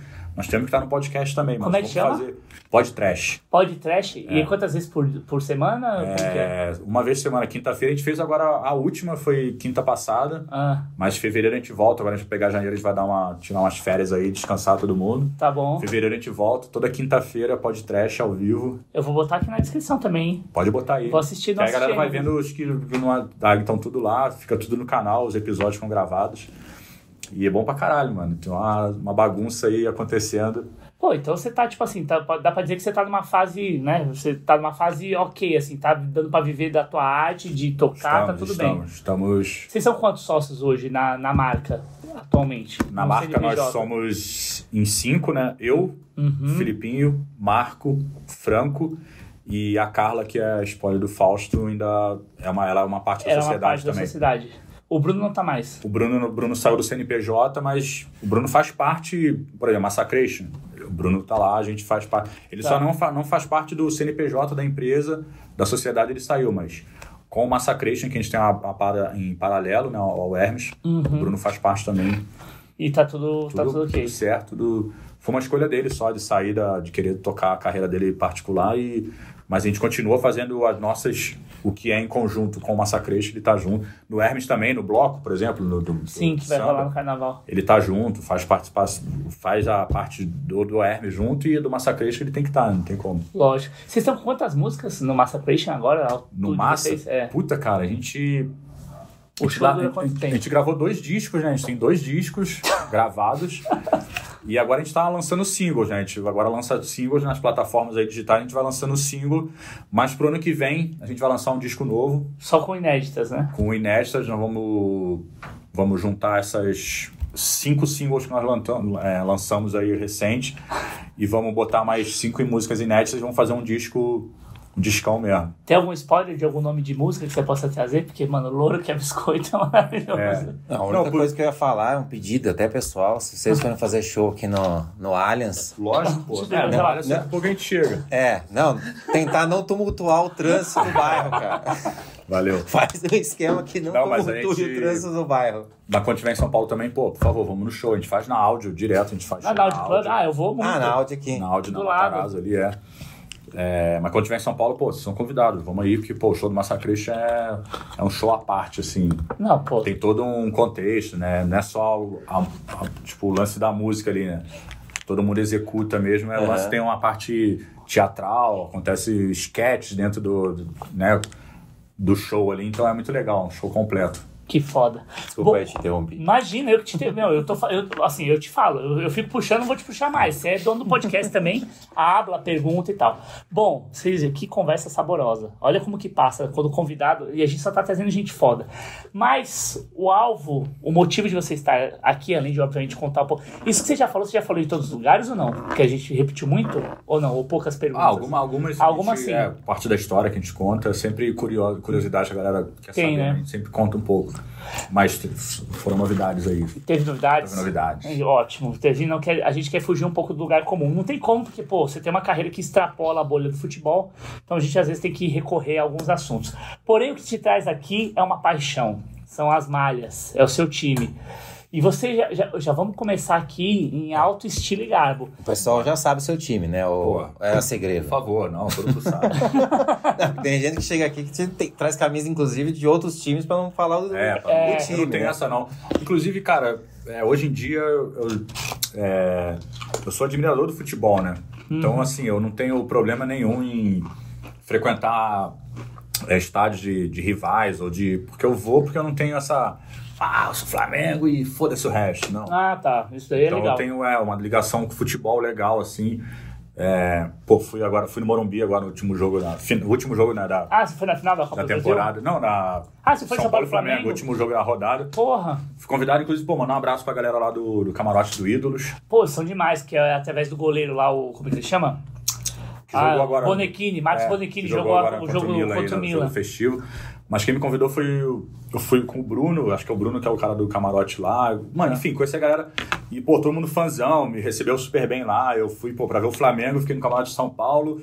E, pô, vou aqui no Allianz. Só, só não vou no jogo Flamengo e Palmeiras, porque a gente sabe do problema que é. Claro. Mas outros jogos, eu pô, vou aqui no Allianz, do lado de casa. Enfim, eu sou hoje o cara que Consegue trafegar consigo bem. trafegar no mundo do futebol porque não tem essa paixão idiota, às vezes, que as, as pessoas Total. acabam é, inserindo e acabam o contexto fica meio errado, né? Então, pra mim é de boa, então, mas todo mundo sabe que eu sou flamenguista e tá tranquilo. Ah, que ótimo. Bom, você trouxe aqui, isso aqui é uma obra de arte. Porque transcende só a questão da rivalidade que você falou bem. Isso aqui está dentro do imaginário do futebol brasileiro. Você vê essa camisa, você lembra das imagens de Canal 100, você lembra do Zico, você lembra do entardecer do Maracanã, você lembra da praia do Rio de Janeiro, você lembra de um, de um Brasil feliz até. Mesmo não sendo Aquela geral vibrando. Geral. Exatamente. Conta a história dessa camisa aqui, como é que ela chega até você? Assim, depois eu vou analisar rapidamente, tecnicamente, junto com o Fábio, aqui as questões técnicas da camisa que fogem da questão emocional que a gente sempre traz, mas Aham. assim, e dizer que olha o estado que ele trouxe a camisa. Tá impecável. Como é que ela chega até você? Porque isso aqui é um ícone. Olha isso, Olha velho. o Não, veludinho aqui, ó. puta que um- pariu, é no veludo. Olha isso. É, e foram várias temporadas que o Flamengo usou essa E, ó, camisa. Não tá ficou. impecável, né? Não ficou. Não é, que- não é igual hoje em dia que você usa um ano. É, um A cada ano seis já- meses. Seis então. meses. Daí foi a É. camisa que ficou. Você tem Zico, você tem Júnior, você tem Renato Gaúcho, Bebeto, tem vários jogadores que, Moser. tipo, Foi essa. representaram essa. Acho que ela é de 89, né? Essa já é 89? 80, acho que 80, 88, 89 Deixa eu ver. Pra 90, acho que 91, 92, até 92 o Flamengo usou essa camisa. Essa camisa Não mudava tanto, incrível esse modelo, É, né? Com as faixas mais largas, Quando né? muda, quando sai a Adidas, entra a Umbro, e a Umbro, o primeiro modelo que ela faz é tipo é idêntico esse daí. Só É. que sem as, as três listas na, na manga e sem, óbvio, o logo da Adidas. Cara, e a camisa aqui, ó, tá com a etiqueta preservada, feita no Brasil, tecido 100% acrílico. Aí tem o CNPJ aqui, né, da indústria brasileira, uma camisa P. Serve em você ainda? Não. mas, quando o Flamengo ganha, eu sempre coloco ela pra tirar as fotos aí na. Hum, Ela tá até meio. Tipo, acho que tava abrindo aqui, tava um rasgadinho, tinha algum espaço aí dela que tava. Aqui, ó. hum. Mas, mano, Ah, isso ela é impecável. Essa camisa aí, cara, eu te contei aqui meio fora do ar, foi o- um amigo meu aqui de São Paulo, Hum. São Paulino, Sério? Que ele, ele me viu, assim, a gente se conheceu e tal, o Rodrigo, um grande amigo, um abraço, que a gente ficou amigo de, de academia de natação, nadava junto, jogava futebol também, tinha a galera pelada da galera da natação. Uhum. E aí ele, muito São Paulino, cara, moleque, ele começou a fazer uma coleção de camisas, Ah, e ele, São Paulino, a primeira que ele comprou pra coleção foi essa camisa do Flamengo. caramba, bom gosto. Como São Paulino, ele falou, cara, vou começar minha coleção com a camisa do Flamengo, foi- essa aqui. E aí tava na casa dele, guardada, muito tempo. Ele falou, cara, porra, tu é Flamengo pra caramba, o teu time, eu tenho uma camisa muito foda lá que, tipo, tá lá, de, de uma coleção, mas ela tá meio guardada. E eu vou te dar essa camisa pra tu cuidar dela aí. E foi esse presente que ele me deu, essa camisa aí. Pô, esse é brother mesmo, hein? É, essa é- é um clássico isso daí. Não, essa É. aqui, maravilhosa, dá uma olhada, segurei. Cara, o que me pega mais assim, assim, o que eu vejo o Flamengo, que ficou no meu imaginário, que eu cresci vendo, são essas faixas mais alongadas. Embora o Flamengo já tenha feito várias nuances com esse desenho, mas o posicionamento do Lubrax também tem essa energia de você ter uma marca que virou meio ícone, né? Meio patrimônio Petrobras, imaterial né? do Petrobras também. E assim, a, a simetria, né? O jeito de usar é, o escudo alinhado. Você vê que não tinha tanto critério de alinhamento, mas ainda assim tem um equilíbrio por conta da faixa, né? É, Se essa gola veio com polo, é foda. As camisas, acho que nos anos 80, 90, né, elas tinham essa. é, elas eram mais, vamos dizer, mais limpas, assim, né? Uhum. A questão de o visual delas era muito. Pô, tu pega, sei lá, do, a do Vasco, muito parecida também, que era isso aí, tipo. A, é, branca com a faixa aqui do Vasco, a Cruz de Malta Uhum. e um patrocínio aqui. E era isso também, sabe? Tipo, 10 do dinamite e tal, não sei o quê. Botafogo a mesma coisa. E esse lance da. Essas faixas é, mais largas, isso pra mim era muito, muito foda. Quando o Flamengo mudou, que ficou pra uma mais fininha, assim, eu sempre achei estranho, assim. Falei, putz, cara, tem que voltar a ser aquela faixona larga. Que você se identifica, É. né? Cara, que maravilhosa. E foi quando que ele te deu isso aqui de presente? Faz tempo que você Cara, tem essa faz camisa? tempo, de 2000 e... Puta, 2003, 2004, por ali. assim. Putz, você tem a camisa há 20 anos? É. Cara, tá impecável, velho. Tá muito Ah, conservada. tem aquele negócio também, né? Esse tecido, ele não, não é igual de hoje em dia, né? É, tem isso daí Isso também, daí né? é Mas ele tem bastante você- algodão aqui, né? Eles falam que tá 100% acrílico, mas, cara, você vê pelo toque aqui, tem muito algodão. Ó, Mas era acrílico. É, acrílico. poliéster, né? É, é Porque um poliéster. é o, é o pré-poliéster esse daqui. É o um acrílico, pré-poliéster, né? Quente pra caralho, né? Imagina Nossa. os caras jogavam nessa época isso aqui, mano, no Maracanã. Nossa, 40 sol, graus. 40 graus. Tipo, Não, ficava três da tarde no ensopado. Rio. Com aquele Demais, bafo. mano. Não, essa camisa Essa aqui. camiseta é muito... Quanto valeria essa camisa hoje? Se você chegasse aqui Cara, pra eu você eu já hoje. tive parecidas com ela aqui. E, é, cara, essa aí é uma, uma faixa de mil, mil e poucos reais essa camisa. porque ela- Mil, mil e é, poucos. ela tem história também, né, cara? O Flamengo ganhou vários títulos com as camisas, É. né? Então, é uma camisa que, pô, eu acho que é uma das mais emblemáticas, assim, principalmente da era do Zico, assim, é as camisas que você pega com as faixas largas, Adidas, o Lubrax. É, eu acho que foi o Número de, 10. O de, de 92 ainda, tava, ainda era essa camisa aí, cara. Maravilhosa, né? Com o Júnior Capacete fazendo gol É. de falta. Aquela final com o Botafogo, aquela clássica do Maracanã, Ah, é que verdade, cai o Maracanã, cai, cai o Alambrado, o Botafogo. Puta, é verdade. Teve aí, foi matéria é, foi, né? é. Que doideira. Morreu muita- gente daquilo ali. Morreu gente, era muita gente no Maracanã, era Sim. tipo, público de 120 mil pessoas, era uma parada meio assim. É, É, ali que, foi tipo, meio que o milestones pra é. que esses grandes públicos serem enxugados, né? Porque foi uma tragédia nacional. É, né? mas era a época que entrava o quanto cabia. Quanto... Ah, e É. o nego invadia também, né? Era Invadia. Também, sem contar os convidados. Não, e era aquela coisa, tipo, ficava em pé, não tinha espaço pra sentar, né, um colado no outro e Você chegou a pegar isso daí lá? Ou não? Você jogo não na geral? eu, eu não, no, na geral eu nunca vi, mas eu, eu assisti já da cadeira. O único lugar, Maracanã, eu não, tinha, não, não consegui assistir jogo na geral, mas eu vi. E eu peguei. É, porra, final da Copa do Brasil com o Grêmio. Hum, É, o Flamengo estava com o Romário ali, aquele ano o Flamengo perdeu. 95? 96? Não, foi. Foi 90, foi pós. É, 95 foi o centenário, acho que foi ali, 96, 97, eu acho. Que foi a final entre Flamengo e Flamengo e Grêmio. Grêmio, o Flamengo é, perdeu acho que 2x1 lá, no- lá no Sul, aí a volta foi no Rio, foi 2x2 o jogo. Caraca. E, cara, esse dia também tinha muita gente. Eu lembro que morreu. Uma mulher morreu pisoteada na catraca. Tipo, a galera. Foi tipo. Foi 95, cara. Foi 95. Que loucura. E- Pisoteado na catraca. É, tinha 120 mil pessoas no Maracanã. Que loucura. 120 é gente pra caramba. Ainda, era na, ainda não Isso é tinha. Inimaginável hoje. É. Não, já é insuportável você ir no Morumbi com 60. Imagina você chegar, chegar no estádio com 120 mil Não, ali surreal. tentando entrar tudo era- ao mesmo tempo. Sem cara. estrutura. Ainda era, não tinha as cadeirinhas de plástico, né? Os encaixes era só, tipo, degrauzão. E Era todo mundo em concreto. pé, mano. E, e no degrau que era pra ficar uma pessoa, ficava dois, assim, dividindo o degrau. E, mano, muita gente, muita gente. Muita gente. Eu ficava impressionado, assim. Que Quando eu loucura. vi que eu falava, caraca, uma massa de gente, assim. E é isso aí, mano. O bagulho vai andando e um calor, uma parada insuportável, assim, à noite. Não tem vontade própria. Ah, quero. Você anda junto, né? Você Ah, é uma do- massa, Você né? vai dentro do mar de gente, assim. Muito louco. Que doideira. Bom, vamos lá. Aqui, a gente não, essa não é sua, mas a gente trouxe para trazer um parâmetro de comparação com o que é a original, que foi original. É, de tão emblemática que a Adidas lançou uma, uma Adida- edição. uma, uma, uma edição originals da mesma camisa, né? De que ano que é essa daqui? Cara, esse daqui já é mais recente, né? Porque é original. Sempre tem uma etiquetinha aqui que dá pra ver o ano da Adidas aqui. aqui. Dá pra ver também? Ó, Pô, 14 e 15. 14 e 15. Ou seja, Bonita também, né? 10 anos atrás praticamente, né? Vai fazer.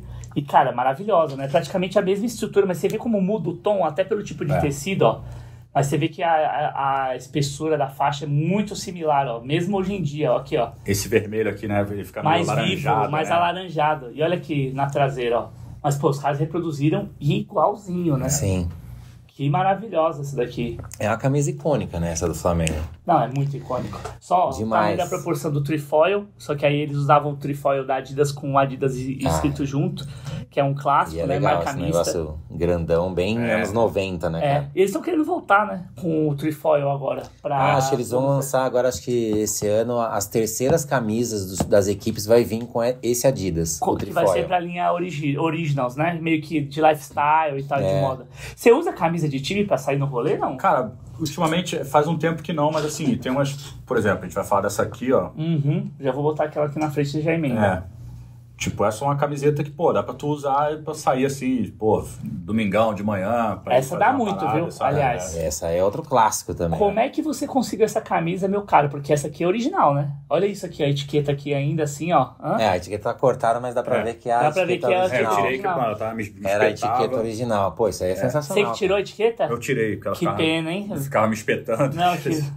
E como é que você conseguiu essa camisa? Porque essa aqui é maravilhosa. Isso aqui é, meu, história É. do futebol. Cara, é, é um cara do, do Rio Grande do Sul também, na época eu morei lá. Tá. E ele tinha uma. Ele tem, acho que ainda tem agora uma página lá também umas camisetas de réplicas aí. Ah, isso é uma réplica, É uma não réplica, é não é original. original, ah, é uma tá. réplica. Mas eu. Eu comprei, ele nem me deu. Eu comprei e tal, porque eu tinha visto tal no site. E Uhum. aí fiz uma, fiz uma encomenda com ele. Porque, cara, essa camisa da Holanda aqui é, me remete à minha infância, né? Que foi um dos primeiros jogos assim, que eu vi na TV, assim. Eu lembro que teve um jogo que eu acho que os caras ganharam de 6, 7, numa Eurocopa da vida lá. Uhum. Gullet, Van Basten, Raika. Raika. e- Kuman. Cara, Era um e time... aí, essa seleção me chamou muito a atenção, assim, o moleque vendo aquilo na TV, eu falei, caraca, esses caras são Era muito bravos, impressionante, né? Era- Pela cor, o tipo É, e- físico. E esse tipo, essa, essa camiseta me chamava muita atenção. E a da, eu vi a da Alemanha que tinha também, que era uma parecida, assim, também, que Sim. era só uns detalhes aqui do amarelo, preto e vermelho. É, era que um- vinha a- a- o desenho. É. Era a fazia- águia estilizada com. Era a, asa, É. é. a penugem da águia é, estilizada. era ali. meio que fazia um desenhozinho aqui assim. né? Aham. Essa também da Alemanha, que era Mataus, né? Era os caras. Puta que pariu. Klinsmann. Klinsmann, é. Pô, me chamava. Jugner. Era. Jugner, né? É, na verdade eram os três alemães que jogavam na Inter de Milão, que era o Brem, lateral esquerdo, o Matthaus e o Klinsmann, Tá. E contraponto na Holanda era o Gullit, e Van Basten, que eram os três holandeses que jogavam no Milan. No Milan. Milan. Caraca. Como é que era o cabelinho enroladinho e bigodinho da Alemanha? Hum, Voller, o Voller, né? atacante. Voller. Voller. Ruud Voller. Mano, e aí essas coisas eram muito visuais pra mim, assim, na época, eu era moleque. Isso me chama- Uhum. E aí esse time, essa seleção da Holanda, principalmente o Gullit e o Van Basten, mano, pra mim, o Van Basten pra mim, mano, é um gênio, assim, que tá pra mim no, no top 5 aí de, de melhores jogadores pra mim, assim. Que De eu todos os tempos, Vi, que eu viu? vi, é. Era muito moleque e me chamou muita atenção e foi esse, essa seleção aí da, da Holanda. Muito novo, ele teve que parar né, com 28 anos, encerrar a carreira, uma É, judiação, joelho- né? O joelho não aguentava, É. tornozelo também. Cara, essa camisa Foda. aqui foi de muito bom gosto você ter trazido, porque isso aqui é um ícone do design mundial e foi desenhado por uma mulher. É. É. Foi desenhado por uma Foda. mulher, porque... Essa é a da Alemanha, né? A da Alemanha também. que tem aquele grafismo. Foi você que me mandou esse... esse Foi, esse- foi. A gente descobriu agora recentemente. Eu sabia que era um ícone Foda. e tava nesse questionamento do Eu não que sabia. Não, uma mu- não, também não sabia. Eu já pesquisei muito sobre essa camisa. Eu sei que o desenho é um desenho que lembra muito a op art, que é uma coisa holandesa, daquela, daquela Certo. coisa de você do desenho ser uma coisa figurativa, que tinha umas setas apontando pra cima. Foi até uma matéria do Esporte Espetacular que a gente fez junto. Mas eu não sabia que tinha sido uma mulher. Eu também não. Mas foi Demais. libertado agora, assim, mulheres que desenharam camisa de futebol. né? É, e foi bem na transição de quando as camisas pararam de ser de algodão para ser de poli- sintético. sintético. E aí você poderia fa- podia fazer esse tipo de grafismo na camisa que antes Que não trabalhar, não tinha, né? Naquela, Antes não na tinha. do Flamengo, aquela ali não É, não fazer. tinha como você fazer, era só a faixa e pronto. E ela devia ser designer de moda e tal. Depois eu vou pesquisar pra gente trazer pra É, outros episódios, porque bem é uma coisa que não Holandesa tinha. mesmo, a menina. Cara, eu acho que ela não era Não, holandesa, acho que ela era era, alemã, né? Era da Adidas mesmo. da Adidas, alemã mesmo. Ah, Cê, bom, você tá, no, tá, Tá. no DM, a gente vai lembrar, mas assim, saiu, foi recente isso aqui. Foi um, até um blog de mulher que fala sobre futebol que trouxe, porque Foi, essa fez questão. esses dias, acho que no sábado. Acho Foi que agora, foi no sábado né? que eu te Eu vou mandei. procurar, vou, te, vou ver. Demais. Essa aqui é tua também. não, Essa não. Essa aqui é. Também não. Também não. Não, ah, você as- trouxe as- essas duas, trouxe essas duas. Flamengo, aquela lá e É, são essas duas. Então eu devo deixar separado aqui. Mas a gente tem Essa mais eu lembro coisas muito aqui. bem também. Essa daqui pra. Puta, essa aqui é demais, hein? Pode pegar na mão, fica à vontade Essa de mexer lembro, e tal. é, Caraca. lembro. Número sublimado, hein? Tu- acho que tudo é sublimado. É essa daí. tudo sublimado. Ah, não, só o escudo que é um bordado ali. Isso é 95, não é? Não, Flamengo, ela é mais, ela é é mais, mais? um pouquinho. É do- mais. Porra, 99? Tuta. É, por aí, quase 2 É, mil. é quase 2000. É o último ano 98, do 99 Romário ali. no Flamengo. É. Que quando deu a treta ali do, do É Rio ali, Grande o do Sul. Romário chegou a usar. E, cara, eu tenho uma camisa dessa também, tá em Petrópolis, inclusive. Hum, E, olha só. cara, essa camisa também é demais. Eu lembro dela, eu gostava, achava ela muito bonita a manga comprida dela, que era bonita também. Mais larga, E né? aí tinha isso, né? Era a época que os jogadores usavam camisas mais largas, mais soltas. Aí eles tinham one size fits all, não era essa coisa grudada É. pra alta performance que nem Pô, eu. Iranildo, essa época do Iranildo. Flamengo, Iranil. chuchuzinho. E os caras usavam também manga comprida, né, Manga cara? comprida, pra caramba. Eu lembro que o Flamengo jogou uma Mercosul, uns jogos da Mercosul, o Apolinho tava treinador, eu acho, Ah. na época. Apolinho de Apolinho. treinador. Meu, só no Brasil, né? E ele O salvou cara- o Flamengo na época ali, de- como treinador. Ele foi o quê? Ele chegou, uma- ele salvou o Flamengo uma época. Ele chegou longe, Tava né? meio bagunçado, assim, ele chegou e deu uma arrumada no time do Flamengo. O Flamengo ficou bom, ficou bem, cara. O Sávio, Sávio. Sávio, Ele Romário o tava- Romário Edmundo, tava. pior ataque do mundo. 95, acho que ele chegou depois do, do pior ataque do mundo, mas ele pegou a época do Sávio, Romário. do mundo. Pô, era isso. Foi. Pior ataque do mundo, pior ataque do mundo. Sabe Romário Edmundo, porque era Para um tido como o pouquinho, melhor. descansa um pouquinho, sabe, o Romário Edmundo. Eu encontrei, encontrei o, encontrei o Luiz Chulapa agora no, no churrasco de- nos amigos, e ele Ah. tá contando a história. Eu perguntei, porra, Chulapa, tu jogou no Flamengo nessa época? Ele falou, cara, Ah, ele jogou nessa época? ele veio na época do, do, do pior ataque do mundo, 95. Tipo o molecote, subindo de É, categoria tava, de base. ele tava molecão. Caralho. Ah, e não lembrava do ano. Ele falou, porra. E ele até cantou a musiquinha. Foi na época do Sábio Romário de Mundo. Pior ataque do mundo. Pior ataque do mundo. Que E- doido. É Você isso, tem né? bom relacionamento com o Chula? Ele é um querido, né? Mas esse churrasco o quê? Churrasco Conheço, normal. cara, por causa do, do Macaulay lá, que é, que é amigo, que é muito, acho que trabalha com ele, com o Chula. Aham. E, puta, já trombei ele várias vezes. Inclusive nesse churrasco que era aniversário do, do Macaulay, desse amigo. Foi na casa dele, o Chula tava lá. A gente, mano, ficou na mesa tomando umas lá e falando merda pra caramba. E no jogo de São Paulo, quando eu, quando eu vou lá nos jogos lá também, no... Ah, ele tá no camarote o tempo todo. Não, a gente sai e vai na, na pizzaria que tem ali no, do- dentro mesmo do estádio, no, no, no Tá São bem Paulo. famosa essa pizzaria, né? Tá. Tá bombada lá. Como é que chama a pizzaria? Puta, não vou lembrar o nome Eu sei agora. que as celebridades vão tudo pra lá. também. Acaba o jogo, pô, tu vai lá, o o Chula já tá, tem a mesinha dele reservada lá, tá tomando os Danone, tá lá. Bom Ah, demais. aí você vai junto. Aí eu sempre colo lá e trombo ele lá. Pô, ele é um querido, E- quero trazer ele aqui. Pô, gente boa demais. Lá, é.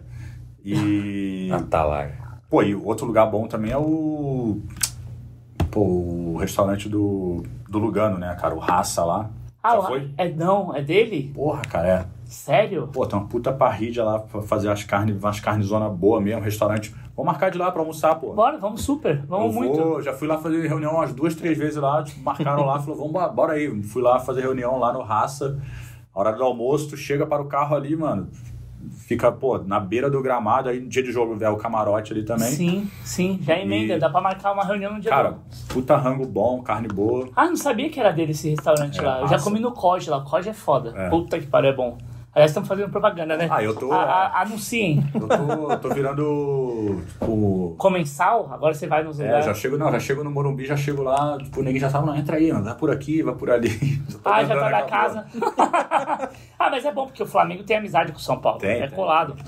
Mas, ó, linda, nas hein? Boa escolha. Essa- essa é e, demais. cara, esse outline aqui, com, olha como que mudou. Se você pegar uma atualizada, o acrônimo CRF, CRF olha como que era. Você não tinha, meu, melhorou muito a legibilidade. É, eu coloquei uma atualizada ali pra você Olha a diferença do do hablar escudo. sobre. Olha isso. Isso aqui foi um projeto de um designer que dá aula lá no, na Federal do Rio. Olha a diferença do escudo. É. Como era. Ele chegou lá e falou assim: Meu, que eles tinham mais de 100 versões de escudos. E bordado também, Utilizadas. normal, os dois são bordados. É, os dois que- são bordados. Mas assim, só ele que- regulou. Olha como que ele pega e tira É, pra não. fora o É, C. tá, já tá e- bem mais legível. Muito mais legível Real, e é. limpa, né?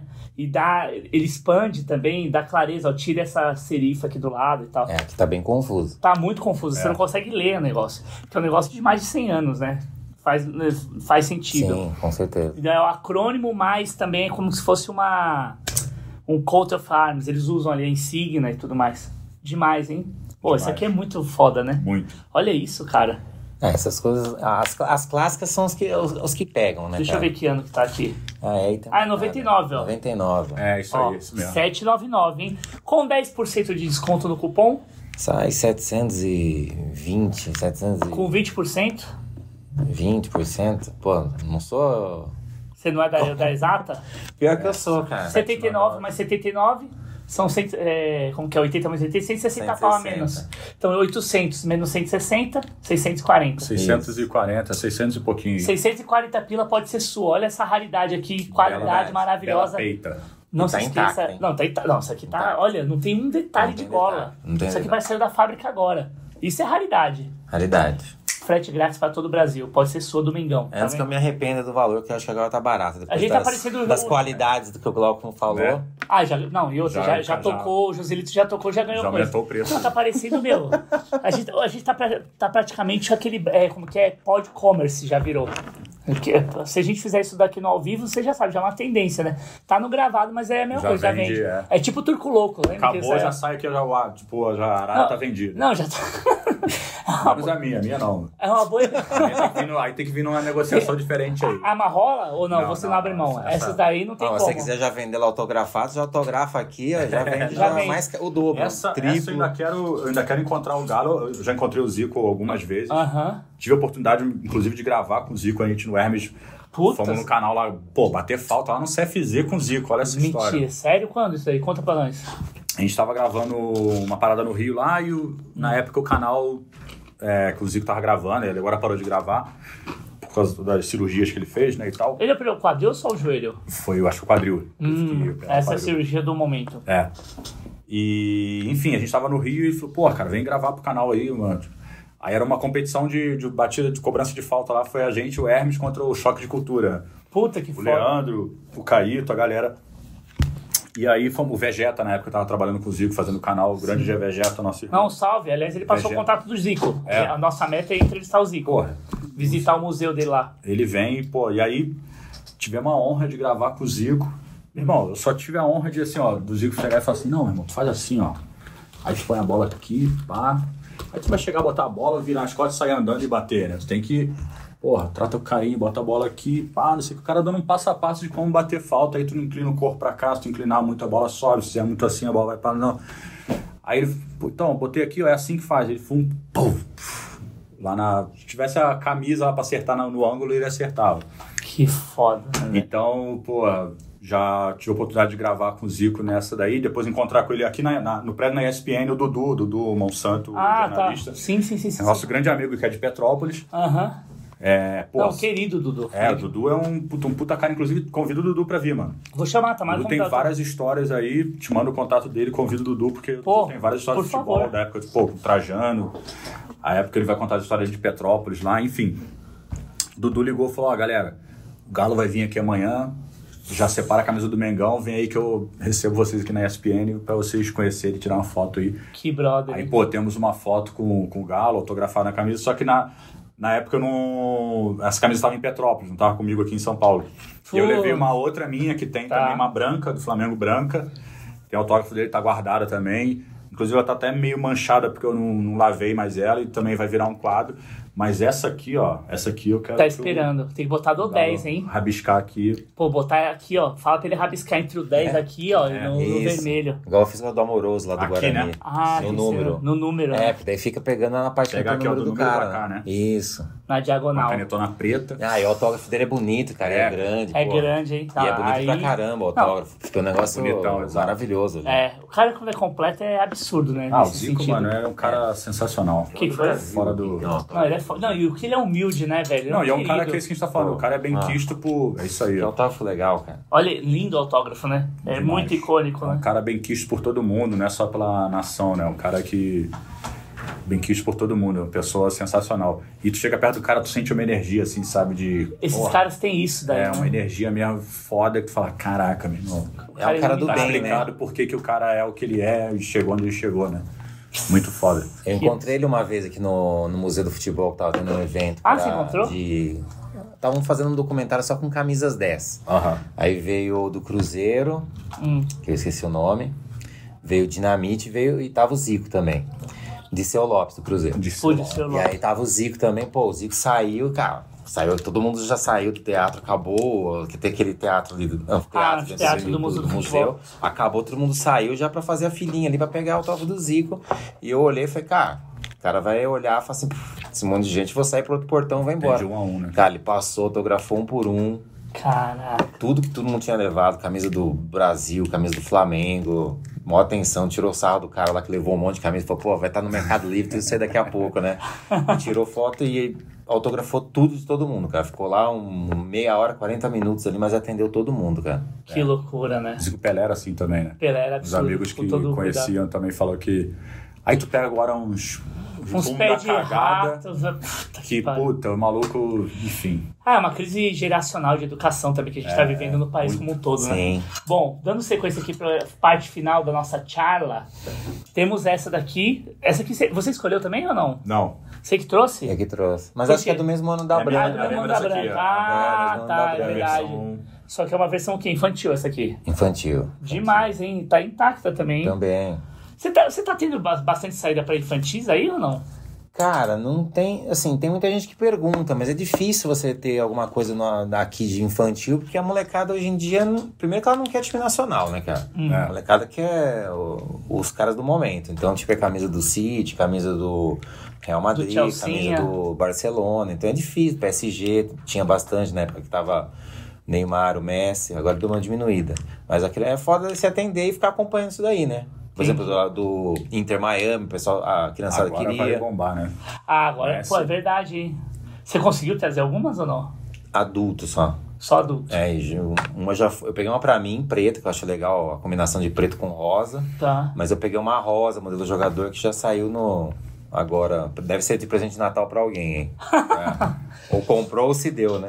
Cara, e aqui, por último, para que possamos ver juntos, você chegou a, a vivenciar esse período? Lembra Sim, bem? O que, que te remete e tal? Aqui é. Aqui já é os anos 2000, né? Cara? Essa é 2015, 16, mais ou menos isso daí. E Mas é ela faz uma referência àquela Papagaio camisa Vintém. do papagaio vintém, É, né, Papagaio cara? Vintém, isso aí. Ah, tá. É verdade, que é esse quadriculado e tal. É. Que eu acho que é uma camisa que eu acho muito legal. Aquela Guerreiro? camisa do. Época do do- É Guerreiro. o Guerreiro. O peruano, o Guerreiro. O peruano, ah, é Paulo Guerreiro. Paulo Guerreiro. Teve uma passagem. Ah, é verdade, tem o azul aqui. É, do... porque ela era azul, amarela e Não, era azul amarelo, Azul né? e E branco. É, que branco. te- teve até uma reprodução que não foi É. muito bem aceita, que ela era meio pixelada, que fizeram agora. É. Foi da Adidas? Nossa, eu da... lembro um É. jogo que eu, eu fui no, no Pacaembu, assisti um Corinthians e Flamengo. O Flamengo jogou com essa camisa azul e amarela. Nossa, o ataque era o Val Baiano. eu me meti no, no, Marac... no, no Pacaembu pra assistir esse jogo, dia dos pais. Caraca. Um domingo, dia dos pais. Ficamos apertados, a torcida do Flamengo apertadinha ali no cantinho, o tobogã lotado, a torcida do Corinthians. O Flamengo ficou só naquele cantinho aqui. Sim, que fica do lado direito ali. Porra, eu levei minha filha pequenininha. Ela tinha acho que quatro anos, sei lá. Caçamba. Eu com minha filha pequenininha de colo, pá, no meio da torcida do Flamengo, mó calor, entuchado. O Flamengo jogando com aquela camisa azul e amarela. Val Baiano no ataque, um sofrimento. Acho que foi 2000 O e... goleiro era o Lomba? Cara, não lembro agora, mas foi 2000 e... Isso aí foi 2007, 6, 7, Aham. por ali. Aquela fase que, mano, o Flamengo tava na nhaca, brigava pra não Nossa. cair, ficava naquele, sabe, Sim, da tabela, meio do meio pra, tabela pra pra baixo. trás. Puta, aquela bagunça do caralho. E eu lembro dessa camisa que era a versão Papagaio Vintém lá, verde, a, a azul e amarela. E, mas essa aqui, essa aqui é legal. Fizeram a versão, tipo, Só que do rubro-negro, né? E É. aqui fez essa bar- esse barramento azul tinha- só pra fazer alusão, né? É, tem até um selinho ali, Clima falar alguma coisa tá. ali, ó. É que é de aniversário do Rio, acho, comemorativo. Ah, Isso é 450 anos. Ah, fizeram em homenagem ao Rio de Janeiro. Que maravilha. Você chegou a assistir aquele Fla-Flu que teve no Pacaembu? O... Não, mas eu fui no. Naquele ano. Foi 2016, quando o Diego chegou no Flamengo. O Flamengo é, mandou acho que quatro ou cinco jogos aqui Fez no vários Brasileirão. aqui. Ah, é. Mandou, fui em todos. Fui em todos os jogos pra Caimbu. E a torcida lotada. Lotado, o Flamengo fechava. Tá? Eu lembro de um Flamengo e Santa Cruz. Tá. O Grafite tava jogando em Santa Cruz. É verdade, a gente fala é. da carreira. É Que aí, verdade. nos últimos, acho que foi a última ano dele ali. Pô, o Grafite jogando pra caralho, assim, ó. Tipo, o goleiro quebrando umas bolas assim, ele protegendo, assim, de centroavantezão e pá. E eu lembro desse, dessa temporada 2016. Foi o primeiro ano quando o Diego chegou no Flamengo. Tá. Chegou bem, tava jogando pra caralho também. O Flamengo mandou, acho que quatro jogos. Acho que tava, tava em obra o Maracanã. Tava tendo alguma coisa, não tava mandando jogo no Rio e fez jogos aqui. Acho Fui que em pras todos. Olimpíadas, As né? Olimpíadas. É isso aí, as Olimpíadas. Ah, é verdade. Ficou fechado de novo. É, fechou pra Copa e depois fechou pras Pras Olimpíadas, de Olimpíadas. novo, de Foi isso aí. readequação. E agora vai ter que fazer reforma de novo, porque já tá. É foda, né? É. E o, Maraca... e o Pacaembu acho que tá, tá voltando, né? Acho que Vai tá voltar. Fazendo obra, vai... É. Diz que a final da Copinha vai ser no Pacaembu. É. Dia 25 de janeiro. Tá aí, né? Cara, Tá aí. lá. E será que vai dar tempo? Falta um mês, né? Não, os É, caras já um marcaram, mês. falando que a final é, vai ser lá. a final no final de janeiro, É não é 25 isso? de janeiro. 25. Ah, é Aniversário verdade, de São sempre isso, Paulo. aniversário de São Paulo, sempre isso. É verdade, falta um mês, falta um pouquinho mais, Um pouquinho 35 mais. dias. É, você contando ainda que para pra Natal, Ano Novo e afins. É, É, os caras um vão voltar. É. Então, falta menos de um mês. Ó, ripa. Bom, meu caríssimo. Você tem mais alguma pergunta? Não, já... Cara, eu não sei nem como te agradecer. Primeiro pela gentileza, pela generosidade de novo. Não é exagero, não é puxa saco, você é um puta cara querido. Espero poder jogar de novo mais Supercopas com você. Estamos cuidando da carcaça pra isso, né? Vamos, a gente vai, a gente vai ser os veteranos dessa porra. Nós vamos ser os veteranos, né? Nós- acho que nós somos mais velhos, não somos? Somos, acho que eu, tu, Supla. Ah, sim, não super mais que a gente. Ah, o Barolo não é É, não, insuperável. venho, é. São, É verdade, nós somos os top 4, Mas né? nós somos ali, é, a geração Quarteto Fantástico da. dos 40, da nós somos ali dos 40. Aí já tem o Barolo, eu sei, o Barolo tem 40 por O, o 50. Barolo acho que tem a mesma idade que o Supla, hein, velho? Esse pau o Supla é mais velho que o Barolo. É, os 55 o Supla é ali. quase 60, é mais o Supla 60, é quase né? sexagenário. O Supla tem Ou é 57, quase? se pá. É, E o Barolo. Cara, o Supla é mais velho que o Barolo, brother. é. É, espero a gente. É isso aí, a gente tá se cuidando pra isso. né? Pra Tipo, isso. Envelhecer com saúde pra conseguir correr um pouco esses moleque aí. E torar as Correr a gente não corre, mas a gente vai ali, tipo, vai na Cê- experiência, já faz uma Certo. corrida diferente. Pega Mas o você não- atalho, né? Pega o atalho. Mas você vai sempre bem, velho. Você, você dá, dá É, aula. dá- Pô, Adri, não sei nem como te Valeu, agradecer. cara. Quer deixar algum recado, alguma coisa? Deixa mais alguma coisa aqui. Suas... Vai estar tudo na descrição, mas assim, o espaço é todo teu, fica à vontade. Pô, Pô, pra galera- convite pro ao vivo, hein? Pra conhecer aí o Hermes Renato, quem não conhece, ou pra ir atrás e acompanhar nossa trajetória, Instagram, arroba Hermes Renato. Aí tem o Inst- o Instagram do Massacration, Massacration Oficial. A gente agenda de show, tudo lá. Tá bom. É, canal no YouTube do Hermes aí, estamos aí com 600 e quase 700 mil inscritos também. Já estamos lá. Animal, velho. Tá vindo bem demais. chegar pra bater um milhão logo aí, que Tá. a gente merece. É, Tem TikTok também? Hermes Renato Oficial, tem TikTok também, Hermes Renato. Mano, vai estar tudo aí na descrição, mas Vou botar escola tudo. lá. E o meu, Adriano Silva 79. Lá eu divido um pouco do meu dia a dia aí, da minha, das minhas loucuras aí diárias. Lifestyle, saúde e tudo É. mais. Pô, sem é palavras. nóis, pô. Tamo junto. Então foi seu Resenha Mágica. Não se esqueça de assinar as, notificações, compartilhar com seus amigos, tocar a sinetinha. Até o Curte. próximo programa. Curte, Comenta. comenta e vamos que vamos que ano que vem tem mais. Bate do Mago. Valeu.